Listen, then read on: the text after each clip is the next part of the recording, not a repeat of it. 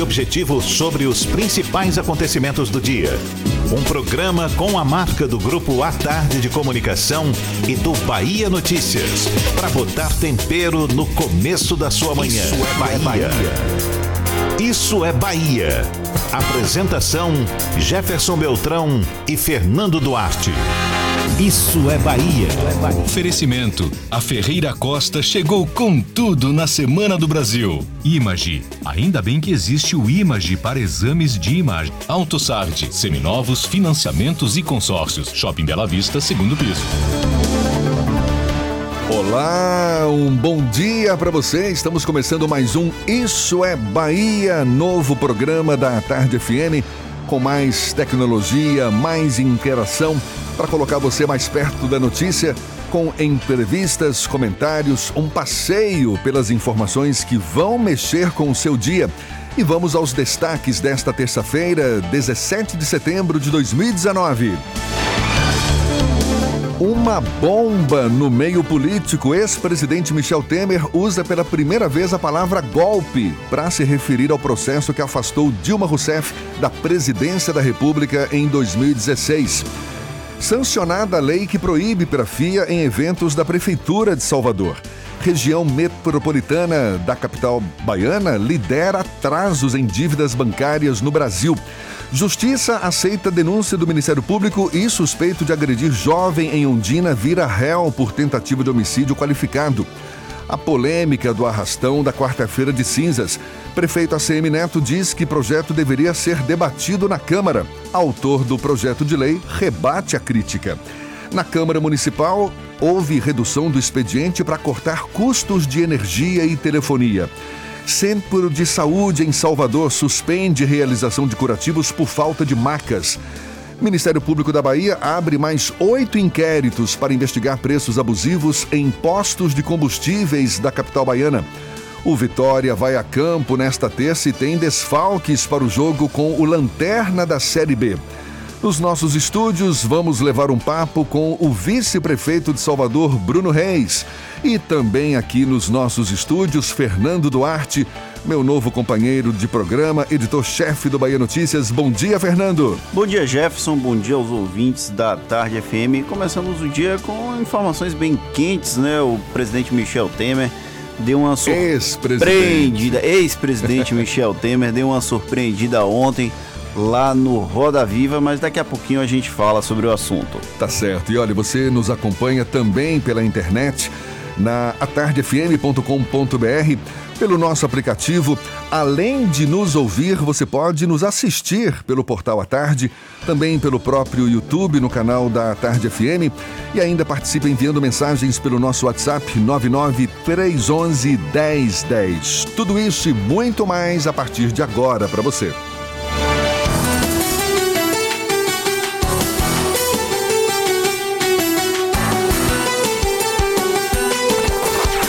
É Bahia. Previsão do tempo. A tarde FM. A terça-feira amanheceu com o céu parcialmente encoberto. A temperatura agora na capital baiana é de 25 graus. Walter Lima, seja bem-vindo mais uma vez. Ele que tem os detalhes da previsão do tempo para esta terça-feira em Salvador, na Grande Salvador. Bom dia, Walter. Muito bom dia, Jefferson. Bom dia para você que está ligado com a gente. Realmente amanhã com chuva em alguns pontos da capital. Eu observo aqui, por exemplo, que na região do aeroporto, São Cristóvão, Estela Mares e Love Freitas, por exemplo, Jefferson, é essa situação agora. Está chovendo, venta bastante. E assim deve ficar ao longo do dia, com alguma melhora em alguns pontos da manhã e da tarde, mas você que está saindo agora de casa, na nossa companhia, deve ter ao lado um bom guarda-chuva. A situação é a mesma vista na região metropolitana e só deve melhorar esse panorama de chuva na capital e na região metropolitana, Jefferson, só deve melhorar um pouco mais apenas na quarta-feira. Nesse momento, temos aqui 25 graus em Salvador, a máxima deve chegar aos 27, mas você que está em São Sebastião do Passé, na nossa companhia, está um pouquinho mais de frio, hein? Está fazendo 19 graus nesse momento. Aproveite a semana do cliente Fast Shop. As ofertas que você estava esperando chegaram com até 45% de desconto. Baixe o F ou confira em uma de nossas lojas. Shop, é com você, Jefferson. Valeu, Walter. Até já para você. Isso é Bahia. Isso é Bahia. Política. A Tarde FM. A notícia caiu como uma bomba no meio político brasileiro. Isso foi ontem à noite. O ex-presidente Michel Temer, em entrevista ao programa Roda Viva da TV Cultura, afirmou pela primeira vez aliás, se referiu pela primeira vez ao processo que afastou a presidente Dilma Rousseff do Palácio do Planalto ele se referiu à palavra golpe. É isso mesmo, Jefferson. E Admitiu aí... que foi golpe então, Fernando? Parece que sim, mas é bom ouvir o próprio Temer falando isso. Eu vou pedir ajuda do nosso operador, Paulo Roberto. Por favor, Paulinho, coloca aí Temer falando sobre o assunto. Isso, eu jamais é, apoiei ou fiz desempenho pelo golpe. Aliás, muito recentemente, o jornal Folha é, detectou um telefonema que o presidente, ex-presidente Lula, me deu onde ele pleiteava e depois esteve comigo para trazer o PMDB para impedir o impedimento. E eu tentei. Mas a esta altura eu confesso que a movimentação popular era tão grande, tão intensa, que os partidos já estavam mais ou menos vocacionados, digamos assim, para a ideia eh, do impedimento. Mas veja que até o último momento, e este telefonema do ex-presidente Lula revela exata e precisamente que eu não era, ah, digamos, adepto do golpe. Pois é, Jefferson. O ex-presidente reativou a narrativa de golpe em 2016 durante essa entrevista ao programa Roda Viva da TV Cultura de São Paulo na noite de ontem. Foi a primeira entrevista dele para a TV, a primeira mais longa imprensa após as duas passagens de Temer pela prisão, em março e maio de 2019. Temer, que desde a saída do Palácio do Planalto mantém uma certa discrição, falou em mais de um momento que não influenciou no golpe de 2016, sugerindo, portanto, ser inocente das acusações de golpista. A declaração poderia até ser considerada um ato falho. No entanto, vai reavivar toda a discussão sobre o impeachment de Dilma Rousseff em 2016. É uma munição que cai assim no colo, não é, dos petistas em geral, para que exatamente reforcem a tese de que uh, o afastamento da, ex, da presidente Dilma Rousseff na época foi um golpe, sim. E que consequências pode haver a partir de agora com essa declaração de Temer, hein, Fernando? Rapaz, a grande questão é que reativar essa discussão sobre o golpe que estava praticamente enterrado desde 2016 e muito restrito aos aliados de Dilma Rousseff e do ex-presidente Luiz Inácio Lula da Silva pode dar um fôlego maior à oposição. Isso porque não precisa ser um teórico da conspiração para identificar que lá em junho de 2013 para cá não sobraram exemplos de crises políticas. E o apogeu dessa crise foi justamente o impeachment de Dilma Rousseff. Sem as condições políticas de governar lá naquela época, Dilma deixou o cargo, porém o fantasma da sobreposição dos poderes ainda assusta o Brasil. O que, é que vai acontecer? Agora, os adversários de Dilma Rousseff na época podem também incorporar o discurso do golpe, algo que até então não tinha acontecido. O presidente, o ex-presidente Michel Temer, agora falando na condição de ex-presidente, de ex-artífice do golpe, de acordo com a narrativa, principalmente do PT e de aliados, agora deu um novo fôlego às teorias de conspiração que colocam Dilma Rousseff como a grande vítima do processo de impeachment de 2016 que é para muitos um golpe, para outras pessoas. Eu sempre mesmo tive uma resistência em usar a palavra golpe, porque eu achava que era uma sobreposição dos poderes, foi uma quebra institucional realmente, mas era previsto dentro da Constituição. Dilma já não reunia condições políticas de governar o, o país, mas a gente não mora numa república de parlamentares, num parlamentarismo. Então, por conta disso, a gente tem esse novo processo. Ato falho ou não, Temer conseguiu retomar um certo protagonismo e não antagonismo, como pregado nessa narrativa política do Brasil ao falar sobre o passado, e ainda confirmou a veracidade de conteúdos da chamada Vaza Jato. O Brasil, como sabemos, nunca deixa de nos surpreender. Agora, curioso e o curioso é que ele falou a palavra golpe uma única vez. Duas. Duas vezes. Duas, na mesma fala. Ele começa falando em golpe e ele termina falando em golpe. Acho que vale até a pena colocar de novo. Você consegue aí, Paulinho, colocar mais uma vez? Foi o próprio Temer que tratou como golpe.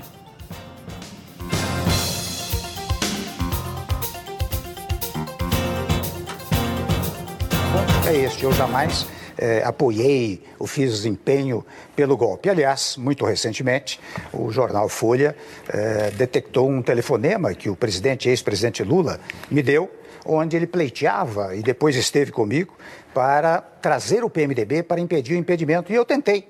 Mas a esta altura eu confesso que a movimentação popular era tão grande, tão intensa, que os partidos já estavam mais ou menos vocacionados, digamos assim, para a ideia eh, do impedimento. Mas veja que até o último momento, e este telefonema do ex-presidente Lula revela exata e precisamente que eu não era, ah, digamos, adepto do golpe. É, meu amigo. Ele começa e termina falando em golpe, ou seja, uma situação bem peculiar, digamos assim. Quem esperaria que Michel Temer trataria o impeachment de 2016, que levou ele ao poder, que levou ele ao Palácio do Planalto, era um golpe e não um impedimento dentro das vias constitucionais, como sempre se pregou. A gente vai ainda tocar nesse assunto aí ao longo do programa. Hoje a gente vai estar recebendo a presença do vice-prefeito Bruno Reis. Ele certamente tem algum comentário a fazer sobre essa declaração do ex-presidente Michel Temer também. E olhe, você que nos acompanha, fique à vontade, participe enviando mensagens, perguntas pelo nosso WhatsApp 99311 1010. Fernando, até já. Agora são 7 e 14 na tarde FM.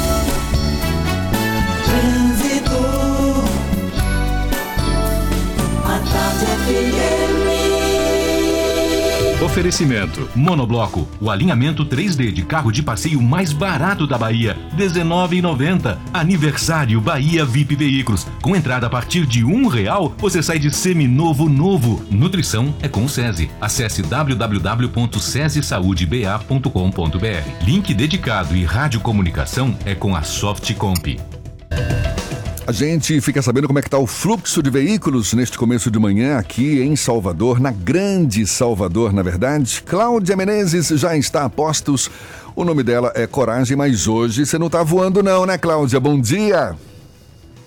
Bom dia, Jefferson, para você. Bom dia para Fernando também aí no estúdio. Meu nome é Coragem, como sempre, mas hoje, por causa desse tempo né, chuvoso, a gente está dando um tempinho aqui. Vamos ver se vai melhorar daqui a pouquinho. Olha, o trânsito, ele continua carregado, Jefferson, na BR-324 no sentido interior, por causa dos reflexos aí de um acidente que teve mais cedo. Um trecho longo aí nas imediações de Águas Claras, por isso, se você está saindo da rótula do abacaxi, quer chegar em Simoncílio, o melhor é seguir para a região do aeroporto e voltar para a BR pela CIA Aeroporto. Você já sai pertinho de Simoncílio.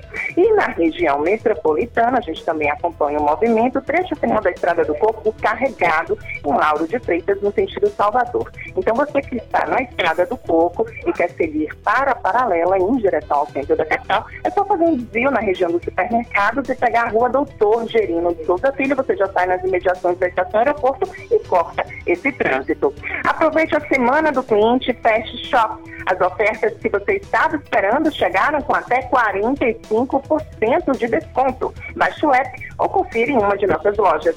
Fast Shop. Jefferson. Obrigado, Cláudia. A Tarde FM de carona com quem ouve e gosta. Agora são 7h15. E já, já, já a gente tem aqui notícias para você. A polêmica do arrastão da quarta-feira de cinzas, prefeita Semineto diz que projeto de lei deveria ter sido debatido na Câmara. Só que o autor do projeto rebate essa crítica. Tem também a prefeitura que inicia a requalificação do Memorial Irmã Dulce nesta terça-feira e um bate-papo, uma entrevista com o vice-prefeito Bruno Reis. Já está aqui conosco na rádio A Tarde FM, já já, portanto, no Isso é Bahia para você. Você está ouvindo Isso é Bahia. Começou a grande festa de carros seminovos com descontos imbatíveis. E você é nosso convidado VIP. Aniversário de 14 anos da Bahia VIP. Seminovos multimarcas com entrada a partir de um real. Mega bônus do usado na troca. E menores taxas de financiamento do mercado. A partir de 0,65% ao mês. Bahia Veículos. Barros Reis. Retiro. Consulte condições na concessionária. No trânsito, a vida vem primeiro. A Barra é mesmo um bairro privilegiado. Tem praia, shopping, supermercado. A Barra tem charme, história. E sabe o que é melhor? A Barra agora tem tudo para ser o seu endereço. Chegou o Smart Farol da Barra. Seu quarto e sala completo, com academia, co-work, piscina e muito mais. A partir de 199 mil reais. Visite decorado na rua Marques de Leão. Vendas 2137-4042. Um barzinho, calçadão, um A resistência Jeep. Estamos no campo de batalha. A tecnologia sempre foi nosso caminho. Conquistamos o mundo sem deixar a natureza. Sair de fábrica com 78 anos de aventura. Isso é Jeep. Melhor preço do ano no Jeep Renegade Sport Automático 2020. De 89.990 por 82.990. Aproveite. É só neste mês. Faça um test drive e conheça. Consulte condições em ofertas.jeep.com.br. No trânsito dê sentido à vida. O Pão de Açúcar sabe que nada é mais gostoso que estar com quem a gente ama e passar bons momentos com a família e os amigos. Por isso a nossa loja está prontinha para lhe receber com tudo o que você precisa. As melhores marcas, produtos premium e especiais, adega com vinhos selecionados, mais de 600 produtos orgânicos e uma equipe preparada para ajudar no que você precisar. Venha nos visitar. Pão de Açúcar. A felicidade acontece quando a gente se encontra. A Uber é para você que gosta de decidir como andar por aí. Ela te oferece muitas formas de pagar, para você chegar cada vez mais longe. Dinheiro, pré-pago, débito ou crédito. Vamos do jeito que for melhor para você? Então, baixe o app da Uber e pague como quiser. Uber. Para você, para todos. Vamos! No próximo sábado, dia 21, a House BMW convida você para uma oportunidade única de adquirir o seu BMW X1, o SUV prêmio mais vendido do Brasil com condições exclusivas. É o X1 Day, um único dia, muitas vantagens, bônus de até 20 mil reais e 3 anos de manutenção gratuita. X1 Day, dia 21, horário especial até 16 horas. Apenas 5 unidades. BMW é na House, Avenida Paralela, em frente ao Parque de Exposições. No trânsito dê sentido à vida.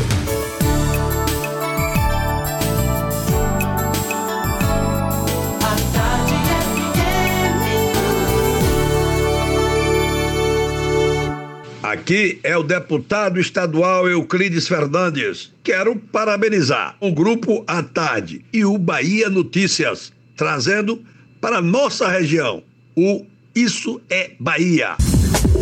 Voltamos a apresentar Isso é Bahia. Um papo claro e objetivo sobre os acontecimentos mais importantes do dia. Um assunto que é destaque na imprensa nacional e principal manchete na edição de hoje do Jornal à Tarde: o preço do petróleo que disparou 15% aproximadamente.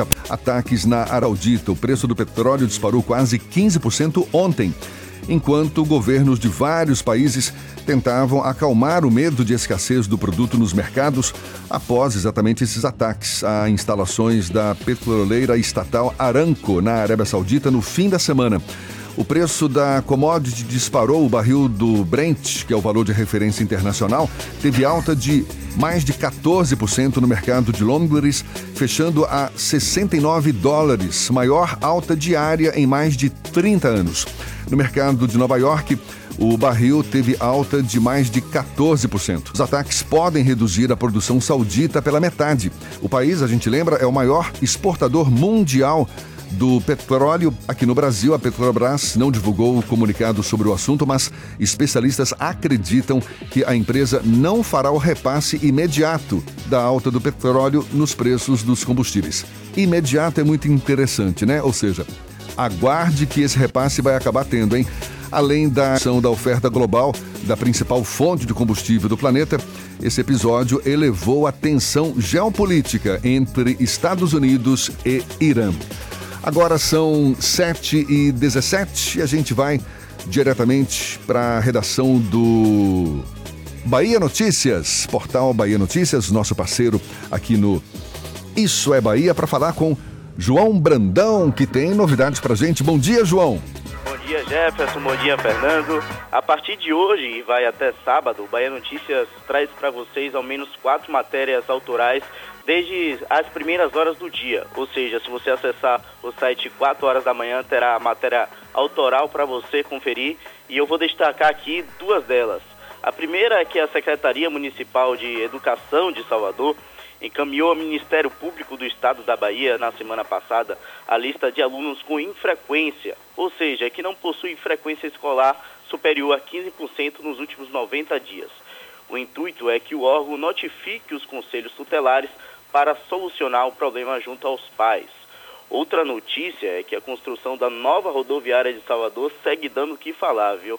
Em nota, o governo do estado afirmou nesta segunda-feira que não irá participar das discussões sobre a área situada no bairro de Águas Claras. Segundo a prefeitura, cerca de 30% do terreno em que a rodoviária será edificada pertence ao município. A partir do firmamento de um termo de ajuste de conduta, uma empresa detentora restante do local, esse embrólio ainda segue indefinido. Essas e outras notícias você encontra no portal bahianoticias.com.br. Até logo mais. Valeu, João, muito obrigado. Olha, o, a Câmara Municipal de Salvador reduziu expedientes para cortar custos com energia e telefonia. Isso já está funcionando em horário reduzido para cortar gastos em até 10%. A medida vale de segunda a quinta-feira, quando a casa funciona das 8 da manhã às 5 da tarde. A portaria que reduz o horário de funcionamento das unidades administrativas da Câmara foi publicada no Diário Oficial e, de acordo com o presidente da Casa, vereador Geraldo Júnior, o objetivo é reduzir o custo mensal principalmente com energia e telefonia. Tá todo mundo apertando o bolso, né, Fernando? Isso é um padrão nos legislativos no segundo semestre fazer esse tipo de redução. A Assembleia Legislativa da Bahia ainda não anunciou, mas provavelmente vai aderir ao turnão mais para o final do ano. A Câmara de Vereadores apenas antecipou um processo que era mais comum lá para o mês de outubro, novembro, às vezes até em dezembro. Lembrando que, diferente da Assembleia Legislativa, a Câmara de Salvador é, tem o duodécimo, tem aquele percentual fixo que é transferido da Prefeitura para a gestão. No entanto, o presidente da Casa, Geraldo Júnior, está tentando de todas as formas economizar e muito provavelmente o interesse dele é devolver recursos para a Prefeitura de Salvador, gerando assim aquela notícia positiva, como fez o Ângelo Coronel no primeiro ano à frente da Assembleia Legislativa da Bahia. E olha só mais um assunto que não deixa de ser polêmico, Fernando. O Ministério Público da Bahia abriu mais oito inquéritos para investigar suposto aumento abusivo do preço de combustíveis em postos da capital baiana durante o período da greve dos caminhoneiros 2018. Caso o abuso seja confirmado, os postos podem sofrer autuação e multas que variam de 600 reais a 6 milhões de reais. Esses estabelecimentos investigados estão na Avenida Bonocô, na Estrada das Barreiras, Avenida São Rafael, Avenida Centenário também. Onde mais está na. Enfim, é isso, na Avenida Centenário e no Cabula. Você acredita que vai dar alguma coisa essa investigação? Sinceramente. Depois de tanto tempo, né? Era para ter sido essa investigação feita na época, não é? Agora, passado mais de um ano, um ano e três meses, um ano e quase quatro meses da greve dos caminhoneiros, até porque, inclusive, tem uma situação bem inusitada. Quem está ouvindo a gente vai concordar. É que parece que os preços do combustível, de combustíveis em Salvador, é tabelado você vai em todos os postos, gira entre 4,54 hoje a gasolina comum e 4,60, 4,62, uma diferença de menos de 10 centavos entre um posto e outro, como se tivesse combinado. Mas isso, na verdade, vem sendo já há levantado essa suspeita tempo. há muito tempo, não é? Um e não se faz nada cartel. sobre isso. O vereador José Trindade, à época, fez uma manifestação na Câmara solicitando, sugerindo uma investigação de eventualmente um processo processo de cartelização dos postos de combustível, mas até agora nada aconteceu. Então, o usuário, o cidadão que paga a gasolina, provavelmente fica indignado, porque agora, inclusive, com essa crise internacional, é possível que a gasolina suba ainda mais. A gente começou o nosso programa hoje, entre vários assuntos, repercutindo essa bomba no meio político, a declaração do ex-presidente Michel Temer referindo-se ao processo que afastou Dilma Rousseff da presidência da República em 2016 como golpe pela primeira vez. Bom, a gente está hoje recebendo a presença do vice-prefeito de Salvador, Bruno Reis. Bom dia, vice-prefeito Bruno, como vai? Bom dia, Jefferson. Bom dia, Fernando. Bom dia a todos os ouvintes da Rádio à Tarde FM. A Queria gente, sim. logo parabenizar essa parceria entre a Tarde FM e o Bahia Notícias, esses dois importantes veículos de comunicação da nossa cidade, do nosso estado. Estou vendo aqui esse amigo Fernando Duarte, ele que já estava há um tempo distante das rádios. Estou vendo ele leve, à vontade. Ele que estava ali escrevendo a coluna do Bahia Notícias, dirigindo o site também com os vídeos. Eu de todas essas qualidades, eu estou vendo que a sua desenvoltura maior está aqui no rádio. Parabéns, Fernando. Obrigado. Parabéns, Jefferson, pelo programa. Obrigado. Para minha alegria, pela primeira vez, falar aqui nos microfones da Tarde FM. É, tenho certeza que esse programa vai, no linguajar popular, bombar. Maravilha. Muito obrigado, Bruno. E olha, a gente não vai deixar a oportunidade passar para te perguntar. Aliás, na época, na época do afastamento da Dilma Rousseff da presidência, você estava no PMDB. Verdade. Não é verdade? E aí, foi golpe ou não foi? Eu acho, viu, Fernando, Jefferson, todos os ouvintes, que esse assunto é um assunto superado. Acho que a verdadeira posição popular ocorreu com o resultado urnas de 2018, quando o país teve a oportunidade de avaliar, as pessoas tiveram a possibilidade de avaliar se foi golpe, se não foi golpe, se o trabalho do PT, o legado do PT deveria ter continuidade, ou se era a hora de interromper um ciclo, iniciar e seguir um novo caminho. E essa decisão foi tomada lá atrás, de forma tal que eu acho que hoje as atenções têm que se voltar para os avanços que o país precisa ter. Nós estamos ainda mergulhados na maior crise de todos os tempos. Desde 2014, é, a gente vê televisão, abre os jornais, acessa os sites, é escândalo atrás de escândalo, a economia em queda livre, estagnada, que anda nas ruas de Salvador como eu ando, daqui a pouco eu saio para dar ordem de serviço para requalificação e reforma do Santuário de Irmã Dulce. À noite eu já estou é, no subúrbio inaugurando praça. Eu sei que toda vez que a gente tem a oportunidade de estar nos bairros, sempre é uma comum, uma constante as pessoas pedindo uma oportunidade de emprego, as pessoas sem perspectivas.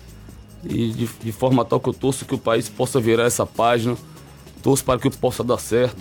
Salvador ter feito a sua parte, Salvador é, na contramão da crise, consegue estar avançando, fazendo investimentos com recursos próprios, com parcerias com bancos internacionais Salvador está preparado para, na hora que o Brasil virar essa página, te largar na frente.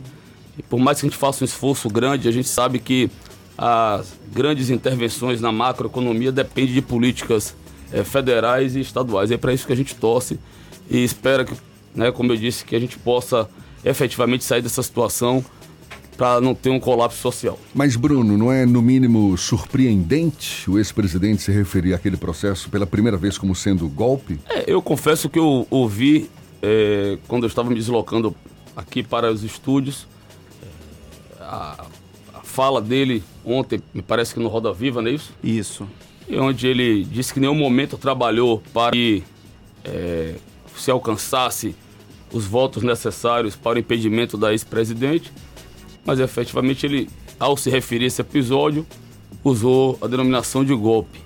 Eu não sei que conotação ou que é, ilação ele quis fazer. Então talvez ele seja a melhor pessoa para esclarecer se foi um ato falho ou se foi realmente para é, botar um pouco de pimenta nesse tabuleiro todo. Como se não precisasse, como se não, já bastasse toda a pimenta que já tem no dia a dia da política aqui, né? É como, e, e eu acho que o país não precisa disso. Falando... Eu acho que o país não precisa de extremismo, acho que o país não é, compor, comporta essa discussão de ultradireita ou de extrema esquerda. É, nós temos que construir consensos, reunir os opostos, é, fazer convergências para que o país possa avançar. Votar reformas que são importantes para o país, reformas que a gente espera, né? até porque se criou essa grande expectativa, esse estigma de que o país só vai voltar a crescer, só vai voltar a surgir oportunidades, investimentos, é, o privado, né, e principalmente é, quem quer investir só vai poder fazer quando esse governo definir de forma é, clara, dando segurança jurídica, dando condições para que os investimentos privados possam ocorrer, somados a investimentos públicos que eu imagino que nesse período o governo esteja fazendo um caixa, esteja saneando as contas, para no momento certo à medida que vêm os investimentos públicos e que a iniciativa privada tenha a segurança necessária, possa investir, aí sim o país possa retomar um caminho do crescimento. Bruno, você está, além de vice-prefeito, como secretário de Infraestrutura de Salvador. Essa vai ser a sua grande vitrine para tentar ser candidato efetivamente a prefeito da capital baiana em 2020? Fernando, eu acho que o que motivou o prefeito a me convidar para ocupar essa pasta foi uma oportunidade que eu tive lá em 2015, à época como secretário de promoção social. Logo que assumi a secretaria, tivemos aquela grande fatalidade que foram as, chuva, as maiores chuvas dos últimos 30 anos, onde infelizmente tiveram vítimas. Ali no momento de crise, nós pudemos nos superar, então nós fomos para frente, é, enfrentamos o problema, os problemas, demos respostas de imediato à cidade e depois daquele episódio eu consegui fazer é, um trabalho à frente da Sempre que hoje ganhou uma outra dimensão. O trabalho social da Prefeitura de Salvador é um trabalho social de destaque. Quando iniciamos o segundo mandato feito, eu ali na condição de vice, vim ajudando ele a administrar a cidade, num trabalho mais é, voltado para articulação política, na relação com a Câmara Municipal, com a Assembleia Legislativa, Câmara dos Deputados, buscando os recursos em Brasília para grandes projetos que nós estamos executando agora, a exemplo do BRT, e também na relação ali com os movimentos sociais, com as instituições. No segundo, segunda parte do mandato, nós invertemos os papéis. Estou mais à frente da gestão da cidade, em especial da Secretaria de Obras. Nós tínhamos muitos projetos que estavam sendo elaborados e que precisavam ser acelerados. Nós tínhamos algumas licitações em curso, nós tínhamos, tínhamos algumas obras a iniciar e outras em execução que a gente precisava é, fazer essas entregas efetivas. E eu fui para lá com esse objetivo, é, de fazer com que a cidade fosse, como nós estamos vendo hoje na prática, um canteiro de obras. É, fico, hoje minha preocupação maior, se perguntar, é a logística dessas obras todas e o caos, de certa forma, que tem causado em algumas áreas da cidade alguns transtornos. Então, que... quer dizer que sua preocupação é só com as obras, não é com nada de política? De verdade. Esse é meu foco. Eu, eu, eu tenho isso, depois de 20 anos de vida pública, como uma convicção. Quem coloca a política antes da gestão, naufraga. Então, primeiro gestão, primeiro foco é administrativo, foco é o trabalho. E tudo isso vai ter consequências no campo político. E seria uma consequência então, natural se, essa. Claro. Se houver por parte da população esse reconhecimento. Então, nas últimas pesquisas aí, o prefeito Assemineto aparece com 74% de aprovação. Eu tenho certeza que ano que vem ele ainda estará numa situação melhor. Porque as grandes entregas do nosso governo vão ocorrer agora, a partir de dezembro. Até o final de 2020 serão muitas entregas. Entregas expressivas em todas as áreas. Salvador avançou em todas as áreas. A gente vai para um debate, a gente vai para uma conversa, a gente vai para qualquer encontro com a sociedade civil organizada, como eu tenho ido.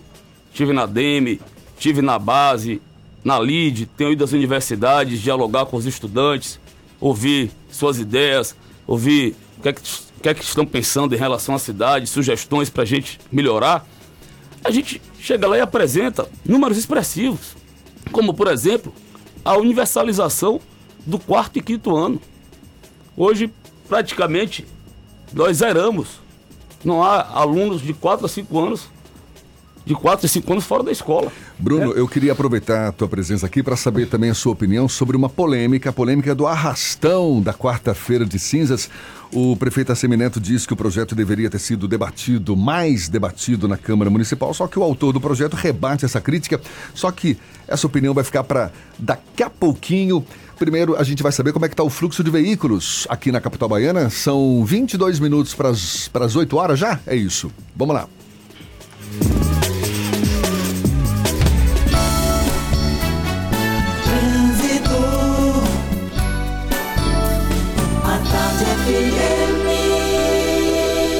Oferecimento: Monobloco, o alinhamento 3D de carro de passeio mais barato da Bahia, R$19,90. Aniversário Bahia VIP Veículos. Com entrada a partir de um real, você sai de seminovo novo. Nutrição é com o SESI. Acesse www.sesesaudeba.com.br. Link dedicado e radiocomunicação é com a Softcomp.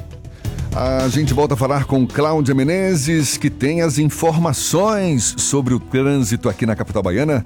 Bom dia de novo para você, Cláudia.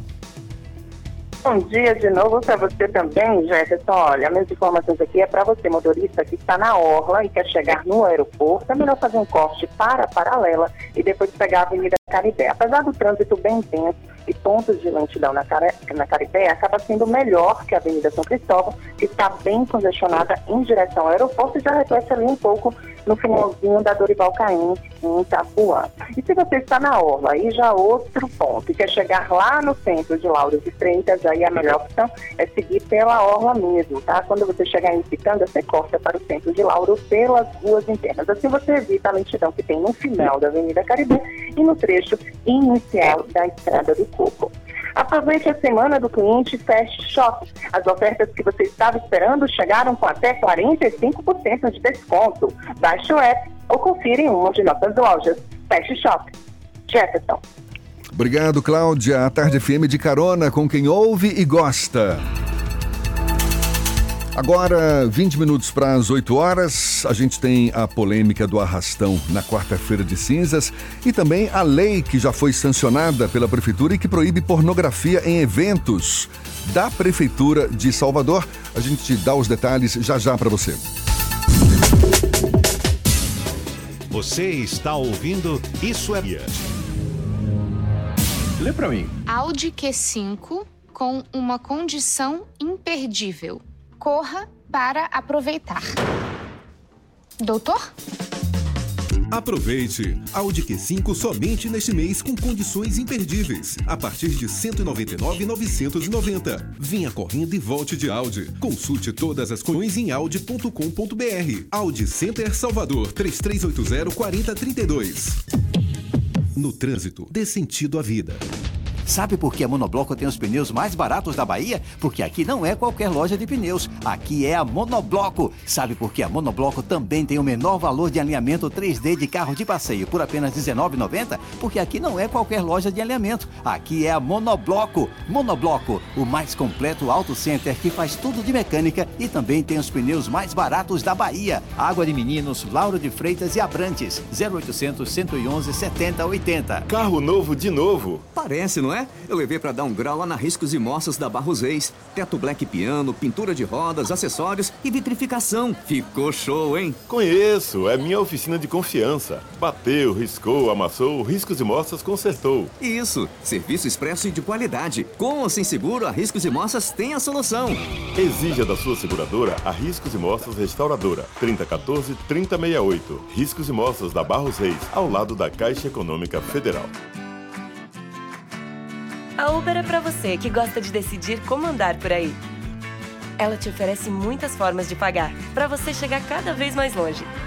Dinheiro, pré-pago, débito ou crédito. Vamos do jeito que for melhor para você?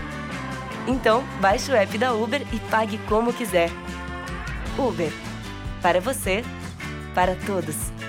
Vamos. Sabia que tem empresas que a internet é assim? Tempo restante para transferência do arquivo: 30 minutos. 10 minutos depois. Tempo restante para transferência do arquivo: 28 minutos. 20 minutos depois. Tempo restante para transferência do arquivo: 28. Não, recalculando: 50 minutos. Acabe com a internet lenta e inconstante. Contrate o link dedicado Softcomp. Ligue 4009-8800. Central Papelaria, os melhores preços e a maior variedade em material escolar e escritório da Bahia e a hora certa. Na tarde FM 741. 3369 mil. Central Papelaria, variedade assim você nunca viu. 3369 mil, é só ligar. 3369 mil. Central Papelaria, você encontra tudo em material escolar. Tudo pro seu escritório, variedade fácil de estacionar. 3369 Ligue 3369 mil. A maior variedade em material escolar e de escritório. Central Papelaria Lauro de Freitas. 3369 mil.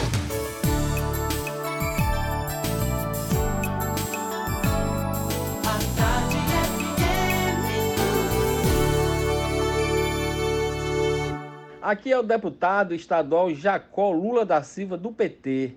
Quero parabenizar o Grupo à Tarde o portal Bahia Notícias pela parceria em torno do programa Isso é Bahia. É com muita alegria que saudamos a estreia do Jornalístico Diário na rádio à Tarde FM, com transmissão simultânea para Salvador e outras regiões do estado. Desejo sorte a Jefferson Beltrão, Fernando Duarte e toda a equipe do Isso é Bahia. Abraços e tamo junto nessa caminhada. Voltamos a apresentar Isso é Bahia. Um papo claro e objetivo sobre os acontecimentos mais importantes do dia. Shows, dança, teatro, música, diversão. Ouça agora as dicas da Marcita com Márcia Moreira. Olá, vamos às dicas para esta terça-feira. Daniel Sinise é considerado um dos artistas centrais da cena contemporânea internacional, com obras nos museus dos Estados Unidos e da Europa. Suas pinturas têm uma linguagem própria e estão repletas de experimentações, processos e técnicas. Tudo isso pode ser conferido na exposição Museu do Recôncavo, que será aberta hoje às 7 da noite na Galeria Paulo Darzé, no Corredor da Vitória. Visitação até o dia 18 de outubro, gratuita. E a partir de hoje até o dia 23 de setembro acontece na Praça do Campo Grande a Feira de Artes da Primavera, reunindo 500 expositores. São peças de arte, artesanato, atrações musicais, plantas e flores, pratos da culinária regional e uma gama de atrações culturais. A novidade este ano é o Corredor de Cerâmica, uma ala com cerca de 20 expositores apresentando peças produzidas em Maragojipinho, no Recôncavo Baiano. A feira funciona das 9 da manhã às 9 da noite com acesso gratuito. E a atriz Mônica Martelli traz para Salvador a comédia Minha Vida em Marte, sucesso de público com mais de 200 mil espectadores. A peça continua a saga da personagem Fernanda, criada por Mônica para a comédia Os Homens São de Marte, é para lá que eu vou. Na história atual, Fernanda tem 45 anos, uma filha de 5 e está casada há 8. O monólogo trata das dificuldades de relacionamento e aborda temas como solidão, traição, machismo e educação dos filhos. Dias 20 e 21 de setembro, às 8 da noite, na sala principal do Teatro Castro Alves. Ingressos a partir de 80 reais a inteira. Outras dicas você acompanha no meu Instagram, Dicas da Marcita, também no A Tarde Online, no caderno 2 do Jornal à Tarde. Beijos e boa diversão. Isso é Bahia. A Tarde FM. Quem ouve, gosta. Agora, 16 minutos para as a gente dá um pulo até o Portal à Tarde, onde está Thaís Seixas. Tem novidades para gente. Bom dia, Thaís. Olá Jefferson, olá Fernando, bom dia, bom dia para você que acompanha o Isso é Bahia. Vamos aos destaques de hoje do Portal à Tarde. O Sindicato dos Rodoviários estuda a possibilidade de retomar a circulação de ônibus no fim de linha da Vila Verde, em São Cristóvão. Os trabalhadores interromperam ontem a entrada dos coletivos depois que um rodoviário foi ameaçado por homens armados no domingo. As linhas afetadas são as que fazem o trajeto Fazenda Grande, Estação Mussurunga, e Estação Pirajá, Estação Mussurunga, via Estrada Velha. Na política, o presidente Jair Bolsonaro afirmou que vai sancionar o projeto de lei 3.715 de 2019, que amplia a posse de arma em propriedades rurais. A declaração foi feita ontem, quando Bolsonaro retornou ao Palácio da Alvorada, após receber a alta do Hospital Vila Nova Star, em São Paulo. Ele se submeteu a uma cirurgia no abdômen no dia 8 de setembro e disse que vai retomar os trabalhos hoje. O projeto de lei que autoriza a posse de armas em propriedades rurais foi aprovado pela Câmara dos Deputados no dia 21 de agosto e aguarda agora a sanção presidencial. Essas e outras notícias você confere no portal atarde, atarde.com.br. É com vocês, Jefferson e Fernando. Valeu, obrigado, Thaís. Olhe, a novela envolvendo o projeto de autoria do vereador Henrique Carvalhal, do PV, que proíbe o tradicional arrastão na quarta-feira de cinzas, está longe de acabar. É que o prefeito ACM Neto, que não deve sancionar a medida, declarou que a Câmara Municipal deveria ter discutido a matéria com a sociedade, matéria que foi aprovada na semana passada. O motivo da proibição para proibir o arrastão seria a incompatibilidade com o início da quaresma, período que antecede a Páscoa cristã. Carvalhal rebateu o prefeito, disse que o projeto tramita na casa desde 2016 e que já foi discutido nas comissões de Constituição e Justiça e de Orçamento. Bruno Reis, vice-prefeito de Salvador, está aqui conosco. Concorda com a crítica do prefeito ou concorda com a crítica do Carvalhal, hein, Bruno? Acho, não vejo como uma crítica, Jefferson, vejo como uma necessidade. E a prova disso é a polêmica que gerou a aprovação desse projeto. Então, teria necessidade de ter ocorrido um debate prévio. Por mais que tenha tramitado na casa já há bastante tempo, como fala o vereador, mas acho que a grande parcela da sociedade não tomou conhecimento de que esse projeto seria aprovado, teria a possibilidade de ser apreciado. É, acho que precisa ter mais debate e quero logo antecipar minha posição em relação a isso. Nesse é, caso específico, eu vou ficar ao lado dos trabalhadores que durante o carnaval têm uma oportunidade de emprego e renda, mesmo que provisório, que passam os seis, sete dias de folia trabalhando e que tem só essa única oportunidade depois do evento para né, ter um momento de alegria e felicidade. Então eu sou a favor do arrastão, é, respeito todas as opiniões divergentes. É, essa semana na rua, as pessoas têm nos cobrado um posicionamento. Tive na Barra é, semana passada, na quinta-feira, inaugurando a praça. A própria população, os moradores da Barra, né, não tem nenhuma posição contrária à, à realização do arrastão, um evento que já estava consolidado há 18 anos. Então eu sou contrário a essa dança, sou a favor, sim, da permanência do arrastão. Bruno, voltando um pouco para a questão política, tem uma indefinição de possibilidades de candidatura com, do lado do governador Rui Costa. Você tem alguns nomes citados, mas nenhum efetivamente com a mesma frequência de citação como o seu nome é citado no grupo político do prefeito Assemineto. Isso facilita a vida do grupo político de vocês? Fernando, o prefeito já antecipou, é, digamos assim, esse calendário. O desejo dele é poder, no final do ano, apresentar quem será o candidato do nosso grupo. É óbvio que tem que ser assim depois de uma ampla conversa com todos os nossos aliados. É, é, quem acompanha a política, a vida pública muito tempo, sabe que essas decisões ocorrem a partir de abril, muitas até nas convenções que agora é, ocorrem lá no final de julho e início de agosto. Quero lembrar que eu fui escolhido vice-prefeito no dia 4 de agosto de 2016 e a convenção era dia 5, último dia de manhã. Então, antecipar para o final do ano já diminuir muito o calendário, digamos assim, dos fatos políticos. Eu acho que é uma decisão acertada do prefeito. Quanto mais cedo ele apresentar o seu nome, o nome do seu grupo, o nome que vai representar esse projeto, mais, digamos assim, facilidade terá o candidato para dialogar com a cidade, para debater com a cidade, para é, se aprofundar ainda mais e conhecer é, de forma mais ampla, ampla os problemas da cidade e poder né, apresentar durante a campanha o que ele pensa sobre a cidade, quais suas ideias, quais são é, as suas propostas, o que ele pretende para Salvador do futuro. No campo da oposição, não me cabe aqui comentar. Né, é, a gente não faz política tentando escalar o time do adversário.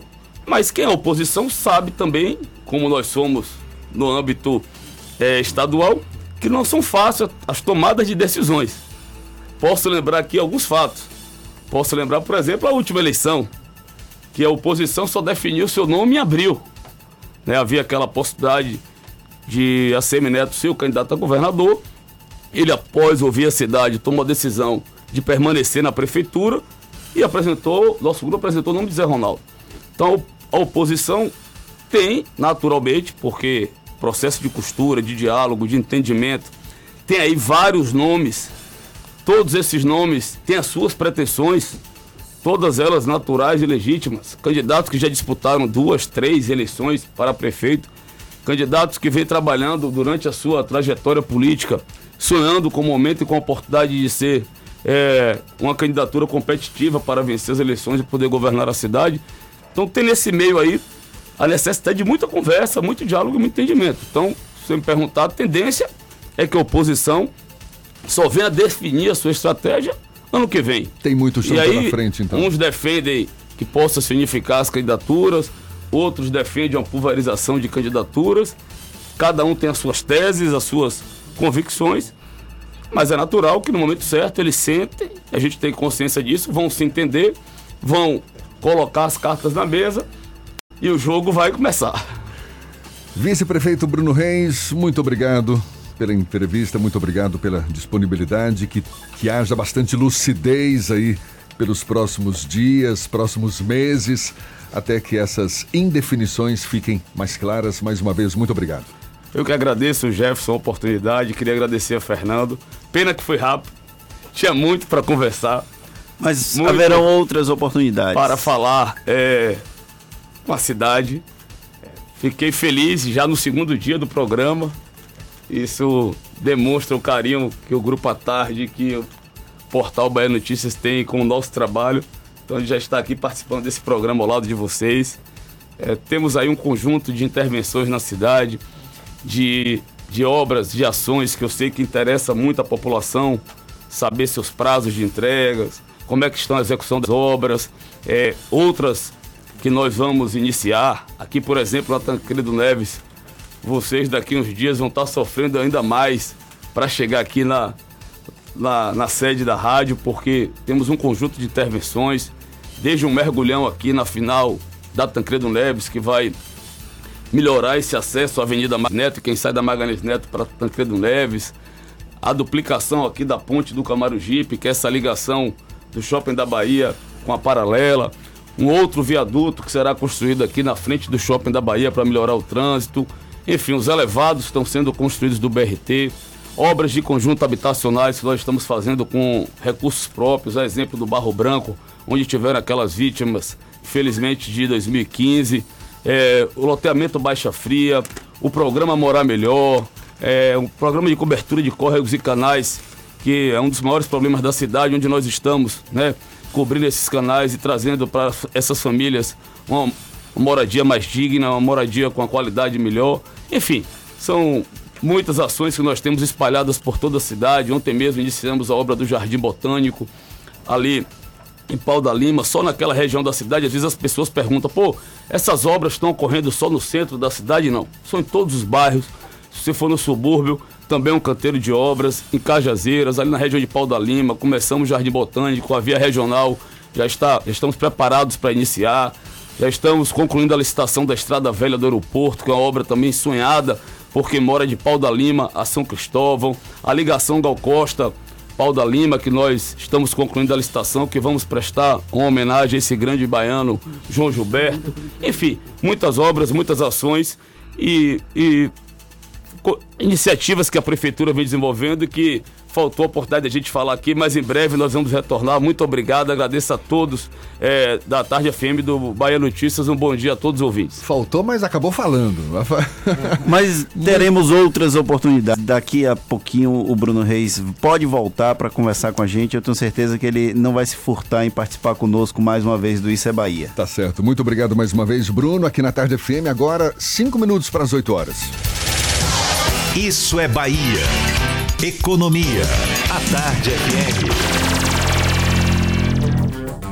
André Luzbel, direto da BP Investimento, tem informações de interesse do nosso bolso. Bom dia, André.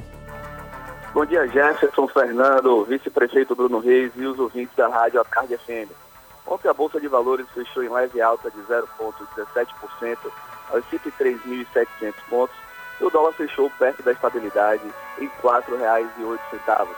O destaque do dia ficou com as ações da Petrobras, que subiram 4%, fechando a R$ 28,00, após o preço do petróleo atingir o limite de alta de 15%, como disse o Jefferson no início do programa. Ontem à noite, a, o governo anunciou que não irá repassar o preço do aumento do, da, do petróleo para a gasolina, até que o mercado se estabilize. Isso deve fazer porque as ações da Petrobras é, caiam hoje é, e talvez tenha sido o motivo pelo qual a ação não acompanhou os seus pares internacionais no dia de ontem. É importante ressaltar que uh, o petróleo cai agora 1% no mercado internacional e que o destaque negativo ficou com as ações da Gol, que caíram 7%, fechando a R$ 32,00, principalmente porque parte de seus custos estão, estão atrelados ao preço do petróleo. Hoje teremos uma agenda bem mais fraca do que ontem. É, o foco vai ficar em basicamente dois assuntos. Primeiro, é a resolução desse imbróglio no Oriente Médio. E segundo, começa hoje a reunião do Banco Central Brasileiro, paralelamente à reunião do Banco Central Americano, para a decisão da taxa de juros do país, de cada país, que deve sair amanhã, na quarta-feira. A todos um bom dia e bons negócios. Você está ouvindo Isso é Bahia. A resistência Jeep. Estamos no campo de batalha. A tecnologia sempre foi nosso caminho. Conquistamos o mundo sem deixar a natureza. Sair de fábrica com 78 anos de aventura isso é Jeep. Melhor preço do ano no Jeep Renegade Sport Automático 2020. De 89.990 por 82.990. Aproveite. É só neste mês. Faça um test drive e conheça. Consulte condições em ofertas.jeep.com.br. No trânsito dê sentido à vida. Sexo é vida. Você sabia que quase 50% dos homens têm disfunção erétil e que um a cada três sofre de ejaculação precoce? A disfunção erétil tem tratamento médico. A ejaculação precoce também. O Boston Medical Group pode te ajudar. São mais de 20 anos cuidando da saúde sexual masculina com qualidade e sigilo absoluto. Agende sua consulta. Ligue 0800 205 1500. 0800 205 1500. Responsável técnico Dr. Sebastião Nagib Salomão Filho, CRM 17227. Existe um jeito melhor de fazer acontecer e toda motivação começa por você. A Semana Sebrae traz o melhor para a sua empresa se destacar da concorrência e se preparar para grandes desafios. São seminários, oficinas, consultorias e workshops sobre marketing, vendas, planejamento, liderança e inovação. De 1 a 5 de outubro no Hotel Fiesta e Espaço Colabore. Inscreva-se logo em semanasebrae.com.br. Empresário, faça melhor, faça diferente. Inscreva-se no maior evento de educação executiva da Bahia. Realização Sebrae. Você não quer ficar gastando dados para pedir um Uber, né? Por isso tem o Uber Lite, um novo aplicativo da Uber mais rápido e mais leve. Mais rápido porque usa menos dados e mais leve porque ocupa menos espaço no seu celular pesa menos de 5 megas. Vamos com o Uber Lite? Baixe o app e comece a viajar sem se preocupar com a memória do seu celular. Uber. Para você, para todos. Vamos! O mesmo é viajar pela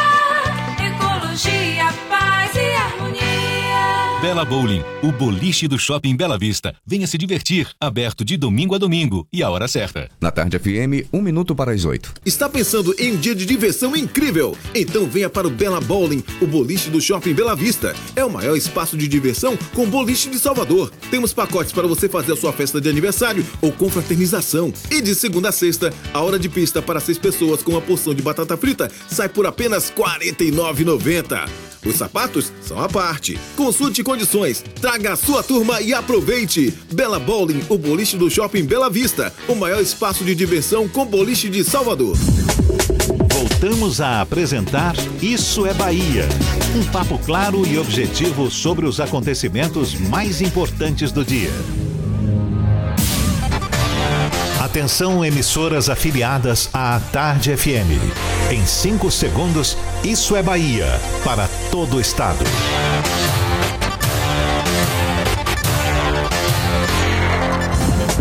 No ar, Isso é Bahia. Informação com a marca do Grupo A Tarde e do Bahia Notícias. Política, segurança, saúde, cidadania. Isso é Bahia. Apresentação: Jefferson Beltrão e Fernando Duarte. A Tarde FM. Quem ouve, gosta.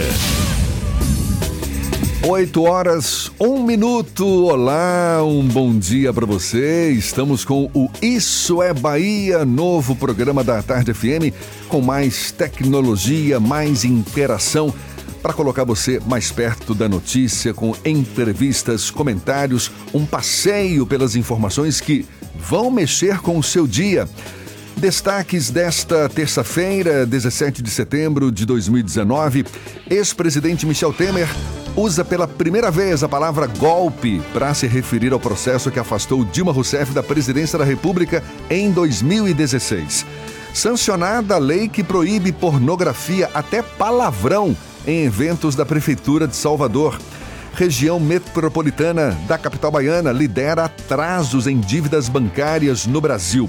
Justiça aceita denúncia do Ministério Público e suspeito de agredir jovem em Ondina, aqui na capital, vira réu por tentativa de homicídio qualificado.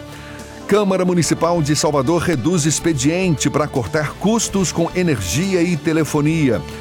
O Vitória tem desfalques para o jogo com o Lanterna da Série B. Tudo isso e muito mais aqui nos nossos estúdios, também Fernando Duarte, nosso companheiro de programa, editor-chefe do Bahia Notícias. Bom dia mais uma vez para você, Fernando. Bom dia, Jefferson Beltrão. Bom dia, Paulo Roberto na operação e um bom dia especial para as nossas emissoras parceiras. A Cidade FM de Luiz Eduardo Magalhães, a Itaipu FM de Itororó, a Eldorado FM de Teixeira de Freitas, a RB Líder FM de Rui Barbosa, a Serrana Líder FM de Jacobina, a Baiana FM de Itaberaba, a 93 FM de Jequié, a Interativa FM de Itabuna, a Ativa FM de Leguionápolis e a Cultura FM de Paulo Afonso. Um grande abraço para todas as nossas emissoras parceiras do Isso é Bahia. Maravilha, Fernando. E nessa rede, nessa integração que o Isso é Bahia promove para você, nosso ouvinte. A gente vai agora até o extremo oeste da Bahia. Vamos até a Luiz Eduardo Magalhães, J. Alves, da Cidade FM, é quem conversa conosco agora. Bom dia, Jota. Tem novidades por aí? Bom dia, Jefferson Beltrão. Bom dia, Fernando Duarte. Bom dia, ouvinte. É com muita que a partir de hoje diretamente de Luiz Eduardo Magalhães, a gente destaca as notícias do oeste da Bahia.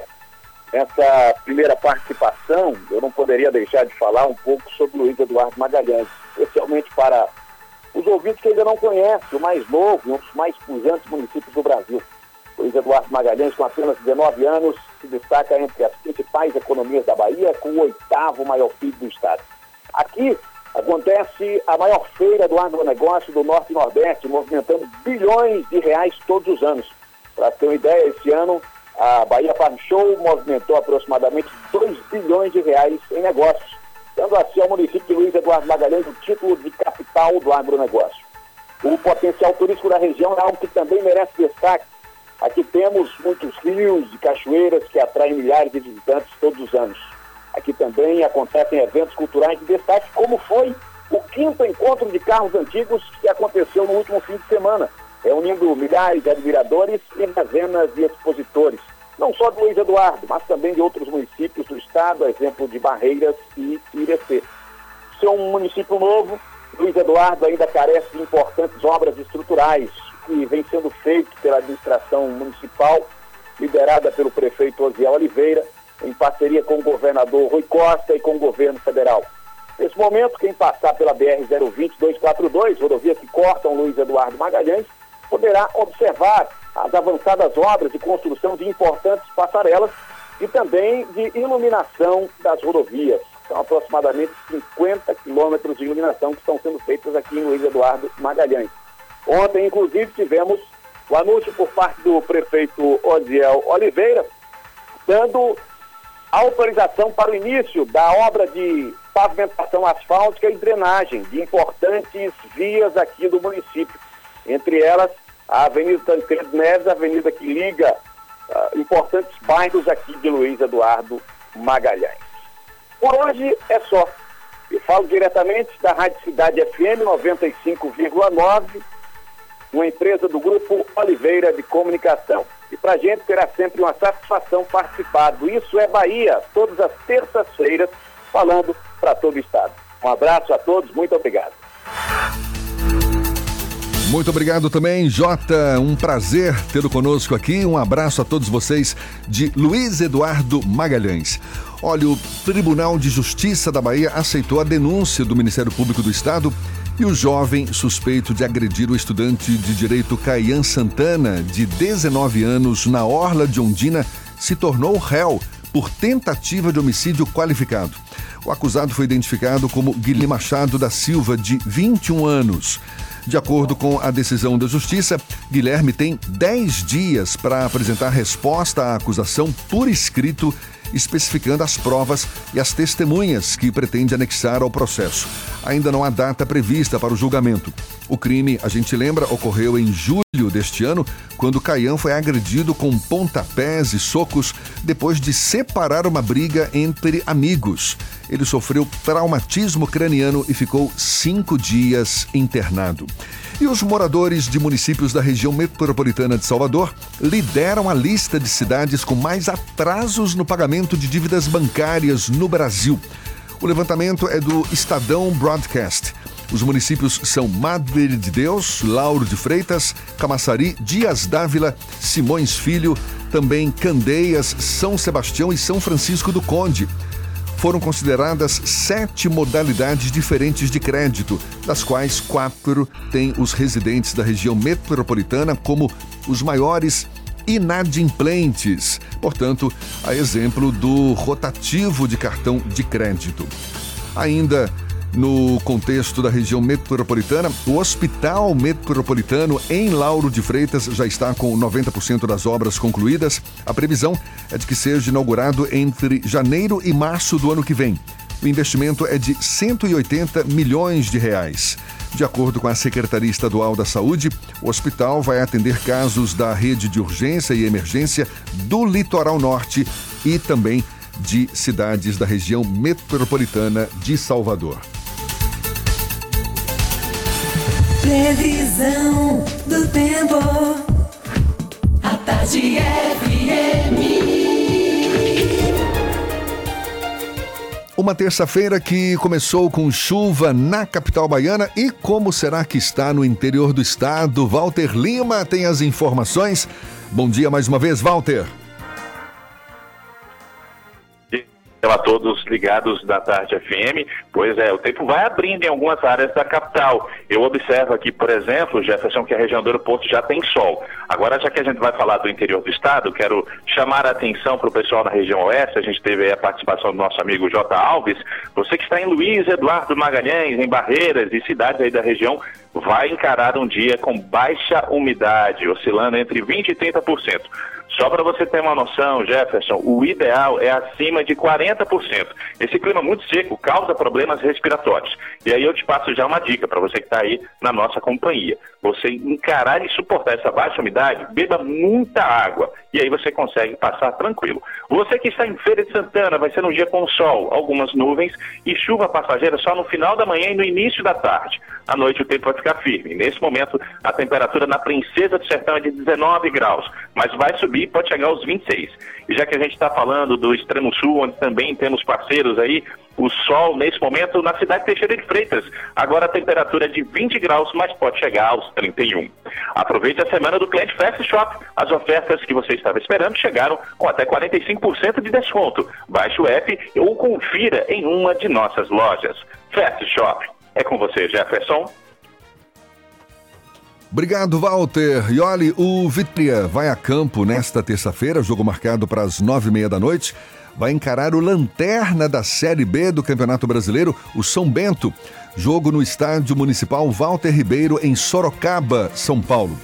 Para essa partida, o técnico Carlos Amadeu vai ter desfalques: Lucas Cândido, Felipe Gedós e Rodrigo Andrade. O meia Lucas Cândido está suspenso pelo terceiro cartão amarelo, cumpre, portanto, suspensão automática. Felipe Gedós foi expulso na derrota para o Guarani, está fora de combate. Já o volante Rodrigo Andrade sentiu um desconforto muscular na coxa e foi vetado pelo departamento médico. Se vencer, o rubro-negro pode subir uma posição na tabela de classificação da segundona. Agora, 8 e 10 na A Tarde FM. E vamos saber como está o fluxo de veículos aqui na capital baiana. Cláudia Menezes tem as informações.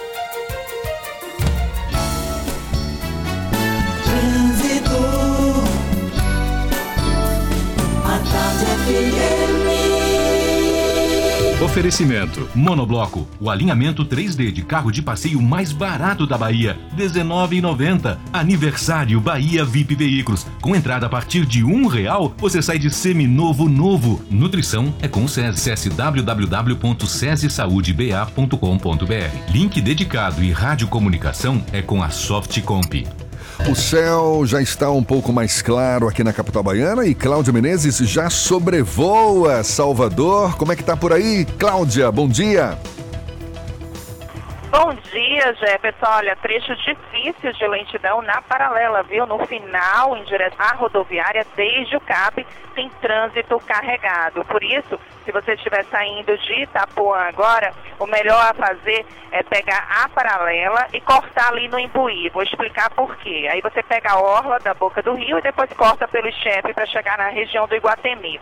É bom você pegar essa intensidadezinha ali no começo do CAB até o Imbuí, porque a orla também tem um trecho congestionado justamente em Pituaçu. Um trecho aí bem carregado. Então, fazendo isso, cortando no Imbuí, você já evita a lentidão também em Pituaçu. Em outro ponto, se você está saindo agora da região do Iguatemi, quer chegar no aeroporto, o melhor caminho é a orla da cidade, mas aí você corta na Orlando Gomes, pega um pedaço da paralela e depois pega a Avenida Caribé. Apesar do trânsito intenso na Caribé, em direção ao aeroporto, é melhor que você ficar preso ali no congestionamento no trecho final da Dorival Caim Itapuã, que já repercute aí também, reflete na São Cristóvão, que está totalmente congestionada em direção ao aeroporto. Sabia que a Geru é a primeira plataforma de empréstimo 100% online? Solicite o um empréstimo em geru.com.br garanta em minutos as melhores taxas. Geru, empréstimo online. É contigo, Jefferson. Obrigado, Cláudia. A Tarde FM de carona com quem ouve e gosta. A gente dá mais um pulo até a redação do portal Bahia Notícias. João Brandão tem novidades pra gente. João, bom dia para você de novo. Bom dia, Jefferson. Bom dia, Fernando. Trago agora para toda a Bahia os destaques do portal Bahia Notícias. Um trecho da BR-101, próximo a Pedrão, na região de Alagoinhas, no Agreste Baiano, será interditado na manhã desta terça-feira. O motivo se deve a uma obra em um bueiro no meio da rodovia. A previsão é que o serviço termine às 14 horas ainda de hoje. Outro destaque é que o governo da Bahia publicou no Diário Oficial de hoje a publicação de nove programas de parcerias público-privadas feitas com o Executivo baiano. Entre as parcerias estão a Arena Fonte Nova e o Sistema Metroviário de Salvador e Lauro de Freitas. Essas e outras notícias você encontra no portal bahianoticias.com.br. João Brandão, diretamente da redação do Bahia Notícias, para o programa Isso é Bahia. Obrigado, João. Um abraço para você. Agora, 8 horas e 15 minutos. A requalificação do Memorial Irmã Dulce no Largo de Roma, na Cidade Baixa, começa hoje.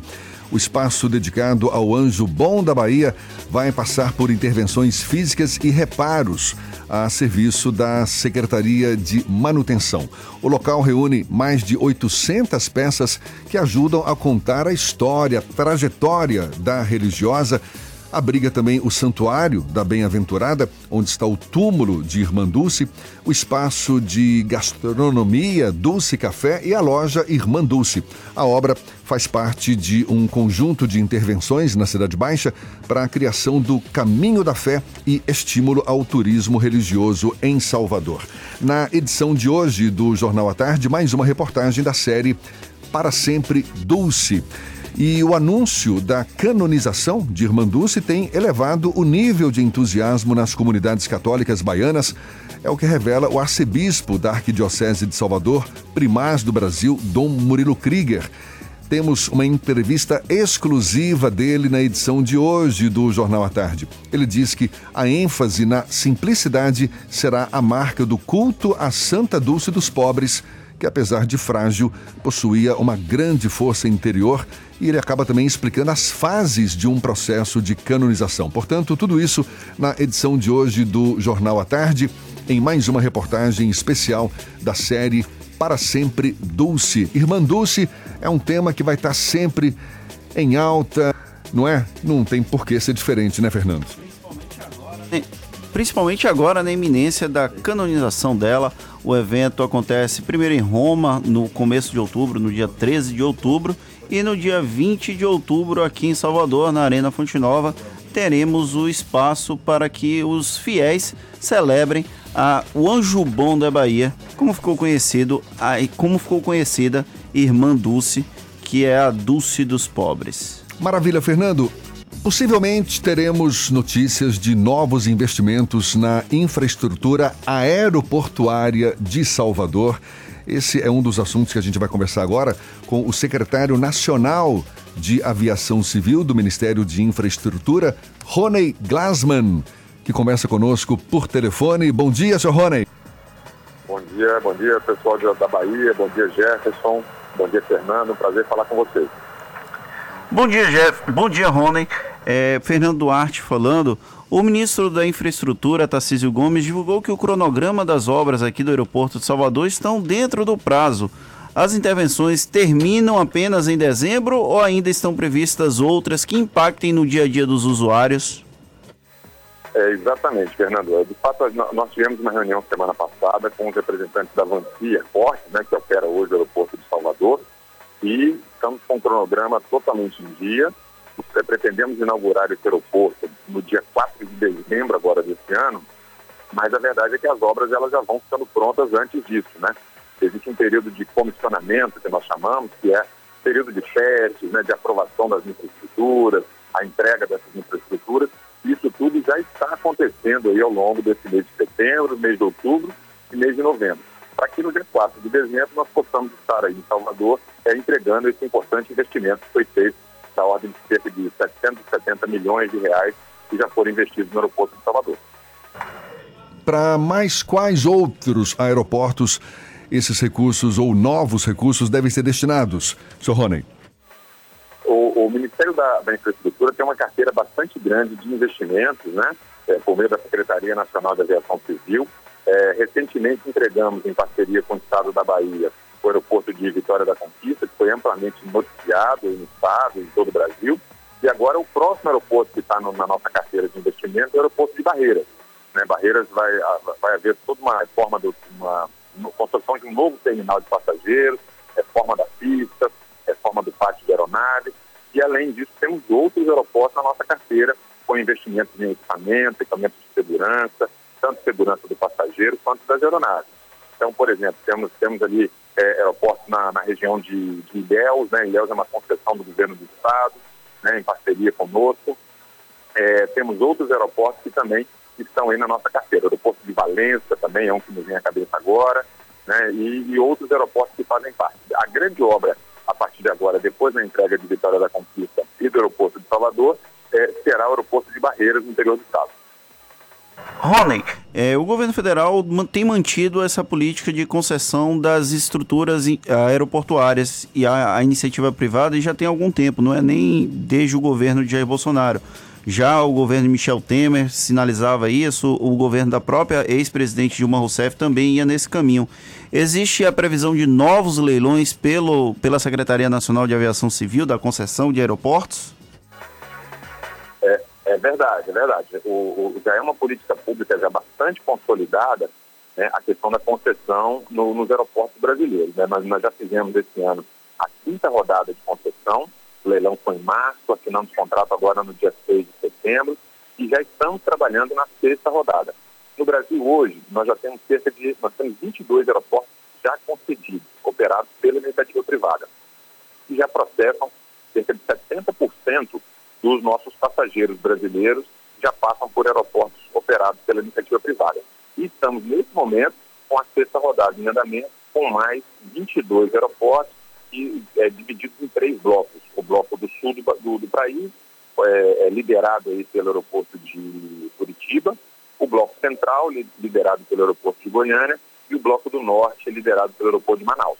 Nessa rodada agora, na sexta rodada, nós não temos é, aeroporto do estado da Bahia em concessão. Talvez tenhamos na sétima rodada o aeroporto de Paulo Afonso, né, e que nós estamos discutindo com o governo da Bahia e que fazemos através da nossa concessão do governo federal ou se delegamos para o estado para que o estado possa fazer uma concessão a nível é, estadual. Rony, uh, o senhor se referiu aí a, aos recursos destinados ao aeroporto de Vitória da Conquista, ao aeroporto de Salvador num futuro pro aí também ao aeroporto de Barreiras. Existe alguma pretensão da, de, de construção de novos aeroportos aqui, em particular no estado da Bahia? É, é o, o, fato é que é, a gente tenta, o máximo que a gente puder, aproveitar as infraestruturas que já existem hoje disponíveis no, no, no Brasil. Construir um aeroporto do zero, nós chamamos de projeto Greenfield, né?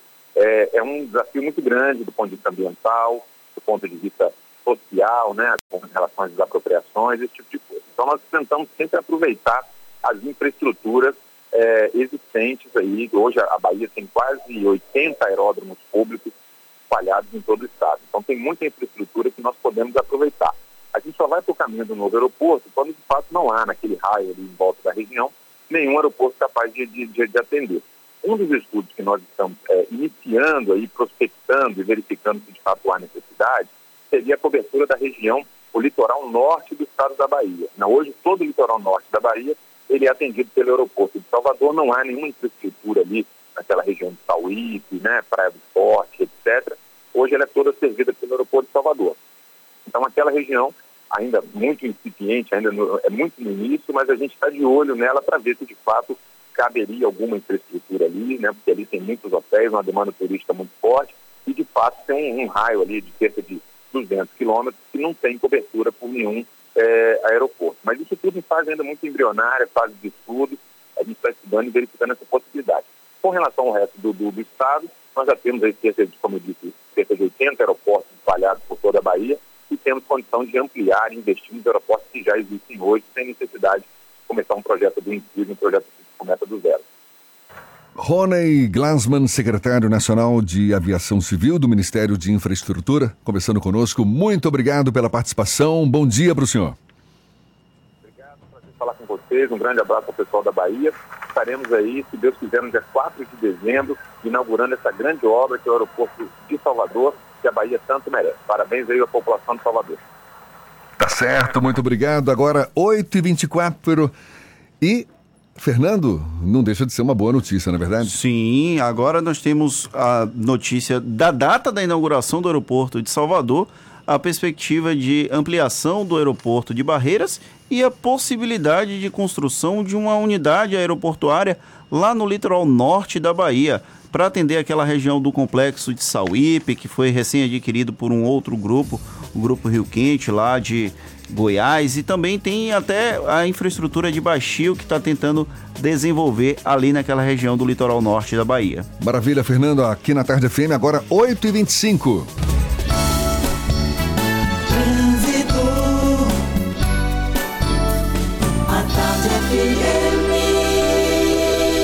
Oferecimento: Monobloco, o alinhamento 3D de carro de passeio mais barato da Bahia, R$19,90. Aniversário Bahia Veículos, com entrada a partir de um real, você sai de seminovo novo. Nutrição é com o SESI. Acesse www.sesesaudeba.com.br. Link dedicado e radiocomunicação é com a Softcomp. A gente volta a falar lá de cima. Cláudia Menezes sobrevoando Salvador. Novidades por aí, Cláudia? Cláudia está na escuta? Então, daqui a pouquinho a gente retoma o contato com ela. Fernando tem participação de ouvintes, não é isso? Pelo WhatsApp? Fernando, pode falar. Tem ouvinte falando com a gente. Olá, Rádio à Tarde, barra Bahia Notícias, bom dia. Ouvindo o áudio do ex-presidente Temer admitindo a quebra das regras políticas no Brasil, me pergunto, quem pagará os custos sociais do golpe, como admite o ex-presidente? Quem restabelecerá os direitos e os prejuízos da presidente Dilma Rousseff. Parabéns ao Grupo à Tarde por mais essa possibilidade, o bom jornalismo. Quem mandou a mensagem foi o professor Joilson Berger de Vitória da Conquista, Bahia. Tem mensagem também do Lucas Lubrial. O programa está muito bom sobre Temer. Ele falou o óbvio, foi muito golpe, apesar da péssima gestão de Dilma Rousseff. Muito boa a programação, vou trabalhar todas as manhãs ouvindo a tarde, primeira edição, e agora bem legal com esse novo formato, Isso é Bahia. Quem mandou a mensagem foi a Luciana Paixão. Quer interagir com a gente? Mande sua mensagem para o 7199311 1010, o WhatsApp do A Tarde FM e também do Isso é Bahia. Maravilha, muito obrigado pelas participações. E agora sim a gente retoma o contato com Cláudia Menezes, lá de cima, com os olhos cá para baixo. É você, Cláudia. Oi, Jeff, eu acompanhando aqui a movimentação na Cidade Baixa, viu? E se você está saindo da rótula do abacaxi, olha a dica aí. Pegue a Bonocô para chegar aqui na região da Cidade Baixa, apesar do trânsito intenso no trecho inicial da Bonocô, que vai desde a saída do acesso norte até a estação de metrô, mas acaba sendo o melhor caminho para você. Estou vendo aqui que a Via Expressa, gente, o trecho final dela está totalmente travado no acesso à Jequitaia. E saiba também que quando você chegar na Jequitaia, tem pontos de lentidão também em direção à calçada. No sentido oposto, se você está saindo da calçada, quer chegar no comércio, já aqui na região da Cidade Baixa, a Engenheiro Oscar Pontes está fluindo melhor. E mais um ponto da cidade, a gente sobrevoou agora há pouco a região ali do Rio Vermelho. Se você está saindo agora ali da Lucaia e quer chegar no dique do Tororó, evite a Vasco da Gama. Ela está mais carregada que a Garibaldi. Apesar da intensidade na, Cari na Garibaldi, acaba sendo a melhor opção para você chegar no centro da cidade. Aproveite a semana do cliente Fast Shop. As ofertas que você estava esperando chegaram com até 45% de desconto. Baixe o app ou confira em uma de nossas lojas. Fast Shop. Jefferson, com você. Obrigado, Cláudia. A Tarde FM de carona com quem ouve e gosta. Agora, 8h28. Você está ouvindo Isso é Bahia. Os melhores shoppings da cidade. Salve Brasa. Tem tradição e sempre uma novidade. Salve Brasa. Os grelhados são servidos com agilidade. Que felicidade, nosso tempero é o amor. Sal e Brasa tem sabor e tradição. Preço justo, qualidade de montão. Os melhores shoppings da cidade. Sal e Brasa é tradição. Sal e Brasa, Grill Express. SESI Saúde, saúde é com SESI. Para cuidar do seu corpo, para cuidar do seu sorriso, para cuidar do seu bem-estar. Para cuidar de tudo isso e muito mais, você pode contar com o SESI Saúde, que oferece serviços em odontologia, fisioterapia, nutrição, consultas, exames e muito mais. Tudo com preços acessíveis e valores especiais. Acesse sesesaudeba.com.br e descubra que SESI Saúde, saúde é com SESI. Encontre na Feira da Casa Própria o imóvel dos seus sonhos. Você não pode perder a Feira da Casa Própria que acontece no Shopping da Bahia no próximo dia 20 e vai até 22 de setembro. Estarão à venda mais de 2 mil imóveis de diversos padrões, na de 130 a 700 mil, em diversas localizações de Salvador e região metropolitana. Mais de 15 incorporadoras e a Caixa Econômica Federal estarão presentes esclarecendo todas as suas dúvidas. O imóvel dos seus sonhos vira realidade na Feira da Casa Própria. É hora de conhecer as principais tendências da moda primavera-verão. Vem aí o Estações Kids. Desfiles de grandes marcas infantis com a presença VIP dos artistas mirins Júlia Benite, Juju Matos e Gabriel Miller. Estações Kids, de 20 a 22 de setembro na Praça Central. Confira a programação completa no site Salvador Shopping diferente para você. O Pão de Açúcar sabe que nada é mais gostoso que estar com quem a gente ama e passar bons momentos com a família e os amigos. Por isso a nossa loja está prontinha para lhe receber com tudo o que você precisa. As melhores marcas, produtos premium e especiais, adega com vinhos selecionados, mais de 600 produtos orgânicos e uma equipe preparada para ajudar no que você precisar. Venha nos visitar. Pão de Açúcar. A felicidade acontece quando a gente se encontra. No play do prédio. A queda do balanço. Dentro de casa. O acidente inesperado.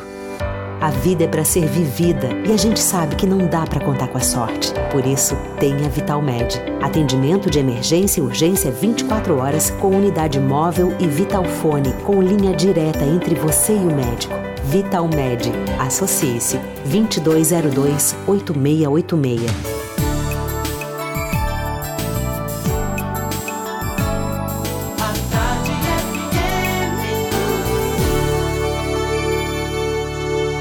Oi, pessoal, aqui é a Tati. Eu estou passando para parabenizar a Rádio Tarde FM e o portal Bahia Notícias por esse novo programa Isso é Bahia, um programa que tem a informação né, com credibilidade, que é voltado à prática da cidadania, da cultura, arte, política e muito mais. Parabéns, Isso é Bahia. Voltamos a apresentar Isso é Bahia. Um papo claro e objetivo sobre os acontecimentos mais importantes do dia. A gente mais cedo foi até Luiz Eduardo Magalhães, no oeste baiano. Vamos agora até Itororó, na região sudoeste, onde está Maurício Santos, da Itapuí FM. Um prazer tê-lo conosco também, Maurício. Um bom dia para você.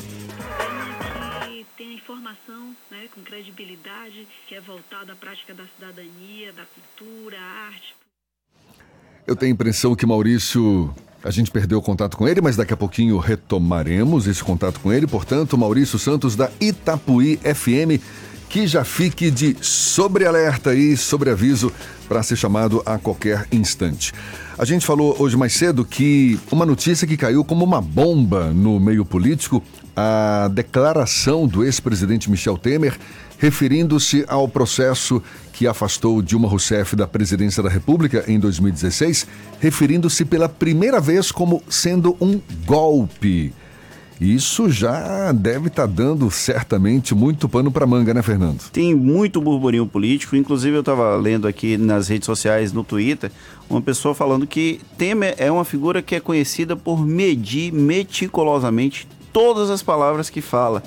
Então, muito provavelmente não foi um ato falho de Michel Temer falar golpe em duas oportunidades. A gente até tem o áudio aí, se Paulinho puder preparar para a gente colocar para os ouvintes da Bahia toda ouvirem. A gente colocou na primeira hora aqui do Isso é Bahia para os ouvintes de Salvador. Ele sempre teve aquela linguagem rebuscada, não é? Prolixo, sempre, não sei o que e tal. Uso de ia... mesóclise. Quem usa mesóclise no dia a dia? Só Michel Temer. Ele deve Mas ter iniciado, poderia ter iniciado ontem, né? Dar-te-ei uma informação muito precisa, foi um golpe. Pois é, foi por aí. Tá pronto, Paulinho?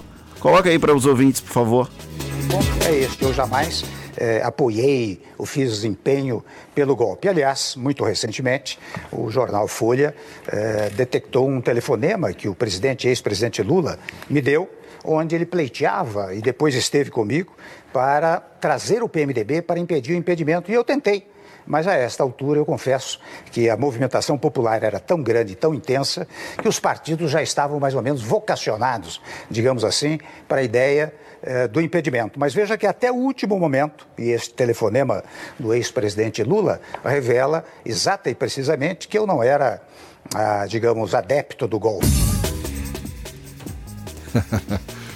Tá aí, Temer mais uma vez falando golpe, a gente trazendo essa entrevista que o Michel Temer concedeu ao Roda Viva. Foi a primeira entrevista que Michel Temer concedeu à imprensa, uma entrevista longa, após o processo de que duas prisões, né? Michel Temer foi preso em março e em maio de 2019, em decorrência daquele inquérito dos portos.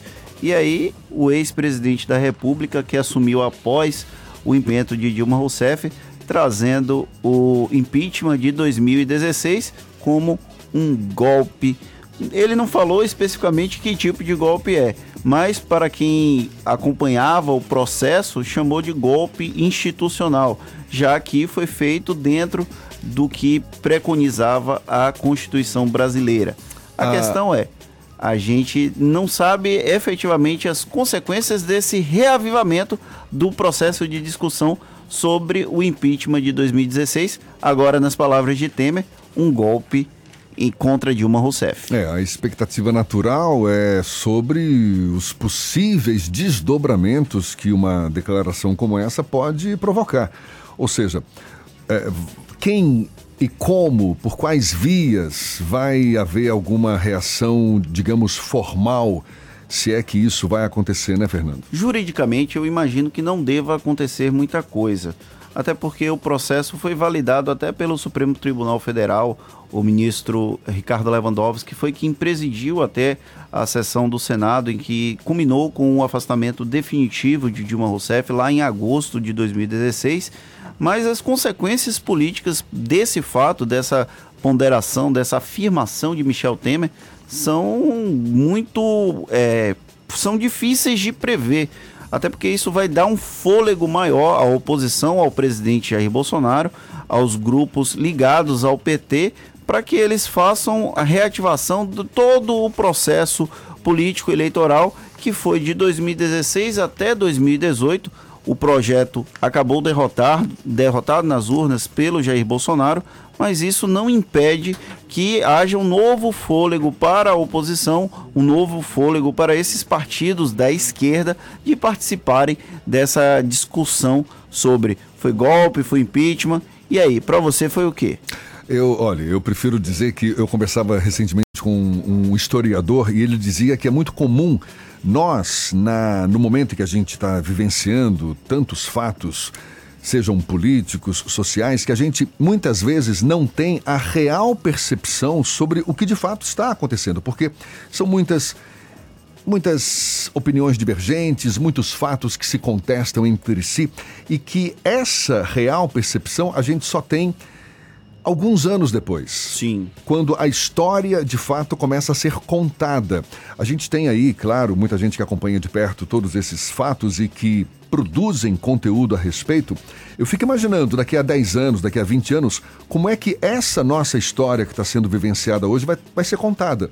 E certamente contada com um olho ou um olhar muito mais uh, abrangente, não é, sobre tudo isso que a gente vive hoje. Um olhar crítico e também mais afastado do processo eleitoral, do processo político, porque até mesmo jornalistas que estão no dia a dia da, da política, que estão acompanhando a cobertura do processo de impeachment, como foi em 2016, há uma relação de até de paixão mesmo, porque você não consegue se desvencilhar completamente desse processo.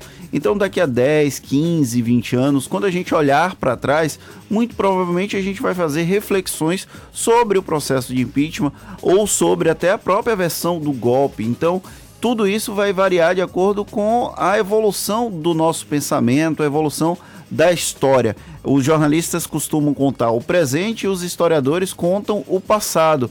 E não necessariamente a história que é contada no presente vai ser a mesma história contada no, no futuro do passado. Então é muito complexo a gente afirmar que é impeachment ou é golpe hoje por conta desse calor, vamos assim. Mas talvez mais para frente a gente consiga efetivamente ter o distanciamento necessário para fazer uma análise racional do que aconteceu entre abril e agosto de 2016. É, é, o que a gente espera, o que não impede, mesmo assim, de você ter visões distorcidas, porque Sim. Essa história ela pode ser contada sob vários pontos de vista. A gente vê a nossa história do Brasil, a própria história do Brasil. Você tem uma história contada sob o ponto de vista dos colonizadores, mas se você olhar para a história contada sob o ponto de vista dos colonizados, é uma história totalmente diferente, não é? Completamente distinta. Essa semana eu estava lendo uma reportagem sobre o preconceito que descendentes de asiáticos sofrem no país. E quantas vezes você parou para pensar que asiáticos sofreriam tanto preconceito quanto os negros, por exemplo, a questão do racismo. E aí a pessoa estava discutindo, a reportagem discutia porque os asiáticos eles não são considerados brancos, eles se consideram amarelos. Então isso tudo vai depender de acordo com a ótica. Foi a primeira vez que eu li um asiático falando sobre o caso e eu nunca tinha atentado para esse processo. Ou seja, tudo é uma questão de amadurecimento, uma questão de conhecimento de todo esse processo que depende, inclusive e principalmente, do interlocutor que conta essa história. O fato é que a gente vive um momento único na história do Brasil, isso já há alguns anos né, vem ocorrendo, o que é fantástico, porque a gente tem a clara percepção de que é um momento de transição, um momento de rupturas, um momento de, de contestação de muitos valores que vinham sendo é, digamos, é, cultuados não é, ao longo desses últimos anos. E, poxa, é munição de sobra para quem acompanha de perto, para a imprensa, para os historiadores também, que certamente ficam com os olhos brilhando diante disso tudo, né? Tem uma história dos bastidores do Bahia Notícias na cobertura do impeachment em 2016, aquela sessão do Senado que varou a madrugada, o diretor do Bahia Notícias, o Ricardo Luzbel, para incentivar os repórteres a trabalharem durante toda a madrugada, ele falava o seguinte: vocês precisam entender que vocês estão contando a história. No futuro, quando olharem para as publicações do Bahia Notícias, vocês serão referência histórica para contar o que aconteceu hoje. Então é uma, um ponto de vista relevante nesse processo. Nós estamos vivenciando um momento histórico. Os jornalistas têm até essa, esse dever de relatar o que está acontecendo e no futuro a gente vai ver efetivamente o que é que sobrou desse país, o que sobrou dessa história para que as futuras gerações aprendam, é, é, às vezes com os nossos erros e às vezes com os nossos erros. Hoje, com essas novas tecnologias da informação, da comunicação, com a facilidade de acesso às informações, eu penso que o público agradece, porque você hoje tem tantos pontos de vistas diferentes e isso é o importante. Isso é importante para que você tenha de fato uma percepção a mais clara possível sobre essa realidade que nos cerca, porque o olhar do jornalista também é algo de certo até certo ponto um, subjetivo. Por mais que a gente pregue, não é, e defenda a isenção e isso é muito importante, mas tem aquela, aquele, aquele toque, aquele olhar que cada jornalista tem a sua forma específica de, de se expressar, não é Cada verdade? um tem a sua própria história de vida que influi diretamente na forma como você relata os fatos. Tem o círculo de relacionamento que também influi diretamente na forma como você interage com o mundo ao seu redor. Então, tudo isso vai ser levado em consideração no futuro para falar o que aconteceu hoje. Então, a gente tem que esperar 10, 15, 20, até 30 anos para identificar o que efetivamente aconteceu nos últimos anos, desde aquelas manifestações em junho de 2013 até o, a eleição de Jair Bolsonaro, por exemplo, de 2018, que são dois fatores, dois fatos que são correlacionados quando se avalia o presente político do país. Fernando, vamos agora até Itororó. Retomamos o contato com o Maurício Santos, da Itapuí FM. Seja bem-vindo. Muito prazer tê-lo conosco aqui, Maurício. Bom dia para você. E hoje, dando aí aquele giro nas notícias, é, estudante de odontologia é indicado por, é indiciado por exercício ilegal da profissão no sudoeste da Bahia. Olha, o estudante de odontologia, Paulo Henrique Almeida, suspeito de atuar de forma irregular em clínicas em Vitória da Conquista e Itabuna, no sudoeste da Bahia, no sul-oeste da Bahia, olha, foi indiciado aí por exercício ilegal da profissão e lesão corporal grave. O inquérito instaurado aí pela Delegacia de Conquista foi concluído nesta segunda-feira, ontem. As informações, né? Paulo Henrico foi denunciado aí pelo Conselho Regional de Odontologia. Pelo menos 15 pessoas foram lesionadas aí por procedimentos mal feitos. O inquérito será remetido aí à Justiça pelo delegado Humberto Matos, um dos responsáveis pelo caso. Ah, Jefferson e Fernando, é, desde já, eu gostaria aqui de dizer que é um imenso prazer para nós da Rádio Isabuí FM estar fazendo parte aí dessa parceria, dessa equipe que é o Isso é Bahia. Aqui é Maurício Santos, da Rádio Isabuí FM, para o Isso é Bahia. Agora é com vocês, Jefferson e Fernando. Muito obrigado, Maurício. Muito obrigado pela participação. Um abraço para você, para todos de Tororó, nessa conexão, nessa rede de emissoras nesta segunda hora do Isso é Bahia. Algumas notícias daqui da capital baiana. O prefeito Assemineto sancionou o projeto de lei que proíbe a divulgação e o acesso às crianças e adolescentes de imagens, músicas, textos pornográficos ou obscenos em serviços e eventos promovidos pela Prefeitura de Salvador. O texto é de autoria do líder da oposição na Câmara Municipal, vereador Sidninho, do Podemos. A lei é aplicada a qualquer material impresso, sonoro, audiovisual ou de imagem em local público ou evento autorizado ou patrocinado pelo poder público municipal. Pacientes que procuram o Centro de Saúde César de Araújo, localizado na Boca do Rio, para fazer curativos não estão sendo atendidos há 20 dias. Motivo? Falta maca no local. Olha que absurdo, Fernando. Por meio de nota, a Secretaria Municipal da Saúde informou que algumas macas do posto precisaram ser recolhidas para reparos e que a situação deve ser regularizada esta semana. Sobre a liberação de material para curativo, o órgão informou que os pacientes recebem a quantidade suficiente para o fim de semana, que é quando o posto está fechado. Mais essa, né, Fernando? Infelizmente acontece não só aqui em Salvador. Tem uma situação inusitada também aqui na Bahia, que é a questão da vacina pentavalente. O Ministério da Saúde deixou de encaminhar as doses da vacina e aí a Secretaria Estadual de Saúde não tem como repassar para os municípios. E o que foi que aconteceu? Salvador, inclusive, já passa por um processo de quase desabastecimento, há uma demanda maior do que a oferta, mas ainda não está completamente comprometido o, a disponibilidade da vacina pentavalente. Mas enquanto o Ministério da Saúde não licitar essa vacina, muito provavelmente as crianças terão problema para ter acesso a essa vacina. Quer mais uma polêmica, Fernando? A Integra, que é a Associação das Empresas de Transporte de Salvador, negou ter feito qualquer acordo para permitir o acesso de baleiros nos ônibus da capital baiana. Ontem de manhã, o presidente da União dos Baleiros de Salvador, Gilson Rodrigues, afirmou ter chegado a um acordo para permitir a entrada dos ambulantes. Segundo a assessoria de imprensa da Integra, a posição está mantida, em man, pra, pra, mantida na fiscalização diária para impedir a entrada dos baleiros nos coletivos da cidade. O que para muita gente é uma pena, né? Porque a presença dos baleiros parece que faz parte também da do costume baiano, se é que a gente pode falar isso, Fernando? Faz parte do processo de você entrar no ônibus em Salvador e lidar com baleiros, lidar com ambulantes em geral.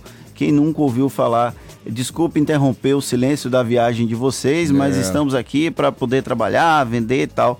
Faz parte do nosso dia a dia. E, e não só de Salvador.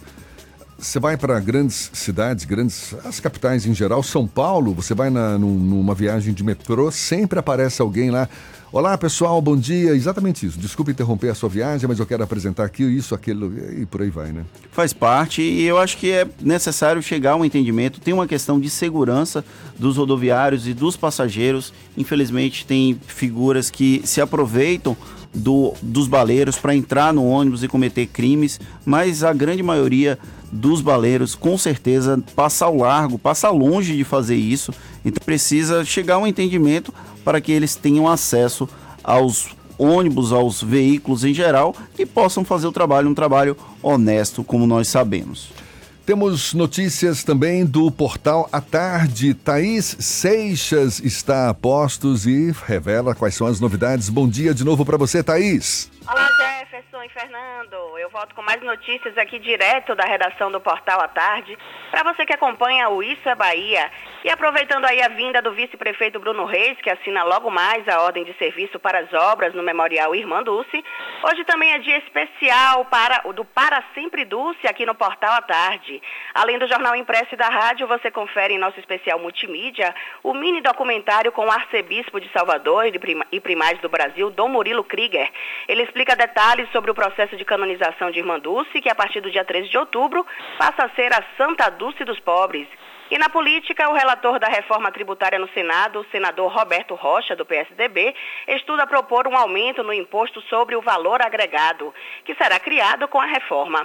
A declaração foi feita após o senador avaliar que a criação de um imposto nos moldes da antiga CPMF foi enterrada após a demissão do ex-secretário da Receita Federal, Marcos Sintra. Roberto Rocha anunciou que apresenta amanhã o parecer da reforma tributária na Comissão de Constituição e Justiça. O relatório será fechado independentemente do envio da proposta do governo federal ao Congresso. Tudo isso e muito mais aqui no portal A Tarde, atarde.com.br. É com vocês, Jefferson e Fernando. Obrigado, Thaís. Muito legal. Isso é Bahia na sua segunda edição e recebendo a participação de muitos ouvintes, nos parabenizando, mandando suas mensagens. Fernando tem essas mensagens aí, não é, Fernando? Pois é, a Gabriela está ouvindo a gente e está questionando sobre a construção da linha de trem no subúrbio, o VLT do governador Rui Costa. Ela está perguntando o que deve acontecer com as casas que eventualmente possam ser desapropriadas. A gente vai tentar marcar uma entrevista com o secretário responsável pelo VLT aqui de Salvador para esclarecer essas dúvidas. Se você quiser participar com a gente pelo WhatsApp, mande a sua mensagem para o 71 99311 1010. Tem trânsito agora, Jefferson? Tem, tem sim. Agora, quando são exatamente, deixa eu ver, conferir o horário, nove minutos para as nove na capital baiana.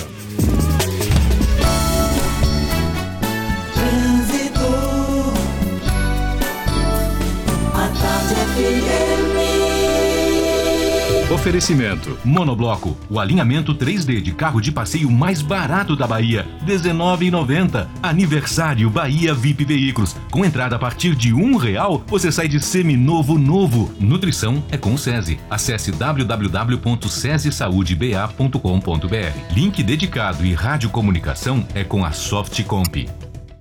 Cláudia Menezes. Cláudia Menezes é quem sobrevoa a Grande Salvador. Novidades por aí, Cláudia?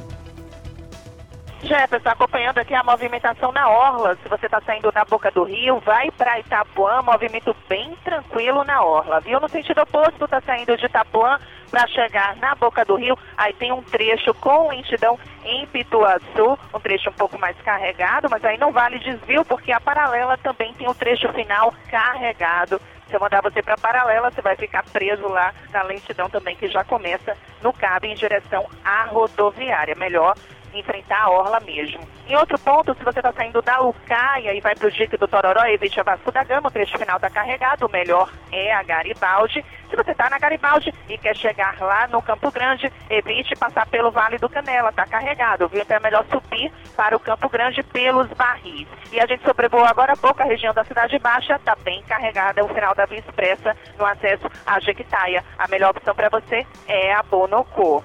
Tenha na líder mundial em produtos para incontinência urinária, absorventes, roupas íntimas e fraldas para seu conforto e bem-estar. Jefferson. Obrigado, Cláudia. A Tarde FM de carona com quem ouve e gosta. Faltam seis minutos para as nove horas. A gente vai ficando por aqui. E queremos agradecer mais uma vez pela sua audiência, pela sua participação, pelo, pelo seu apoio, sua confiança. Isso é Bahia, de segunda a sexta, agora, das sete às nove da manhã, sendo que das oito às nove em rede com emissoras do interior do estado. Portanto, ligando todas as regiões da Bahia. E para nós é uma grande satisfação. Nesta edição, você acompanhou o ex-presidente Michel Temer, usou pela primeira vez a palavra golpe para se referir ao processo que afastou Dilma Rousseff da, pre da presidência da República em 2016. Sancionada a lei que proíbe pornografia, até palavrão, em eventos da Prefeitura de Salvador. Justiça aceitou denúncia do Ministério Público e suspeito de agredir jovem em Ondina, aqui em Salvador, vira réu por tentativa de homicídio qualificado. Centro de Saúde na capital baiana suspende realização de curativos por falta de macas. O Vitória vai a campo hoje com desfalques para enfrentar o Lanterna da Série B. Muito obrigado mais uma vez. Amanhã tem mais, a partir das 7 horas da manhã. Um abraço para todos os ouvintes da Tarde FM, para todo mundo que acompanhou o Isso é Bahia. Nós voltamos amanhã às 7 da manhã com as principais informações para você começar o dia muito, mas muito bem informado. Valeu. Um abraço e até amanhã. Muito obrigado, Fernando. Um abraço para você e até lá então, gente. Você acabou de ouvir Isso é Bahia. Um papo claro e objetivo sobre os acontecimentos mais importantes do dia, com Jefferson Beltrão e Fernando Duarte. Isso é Bahia.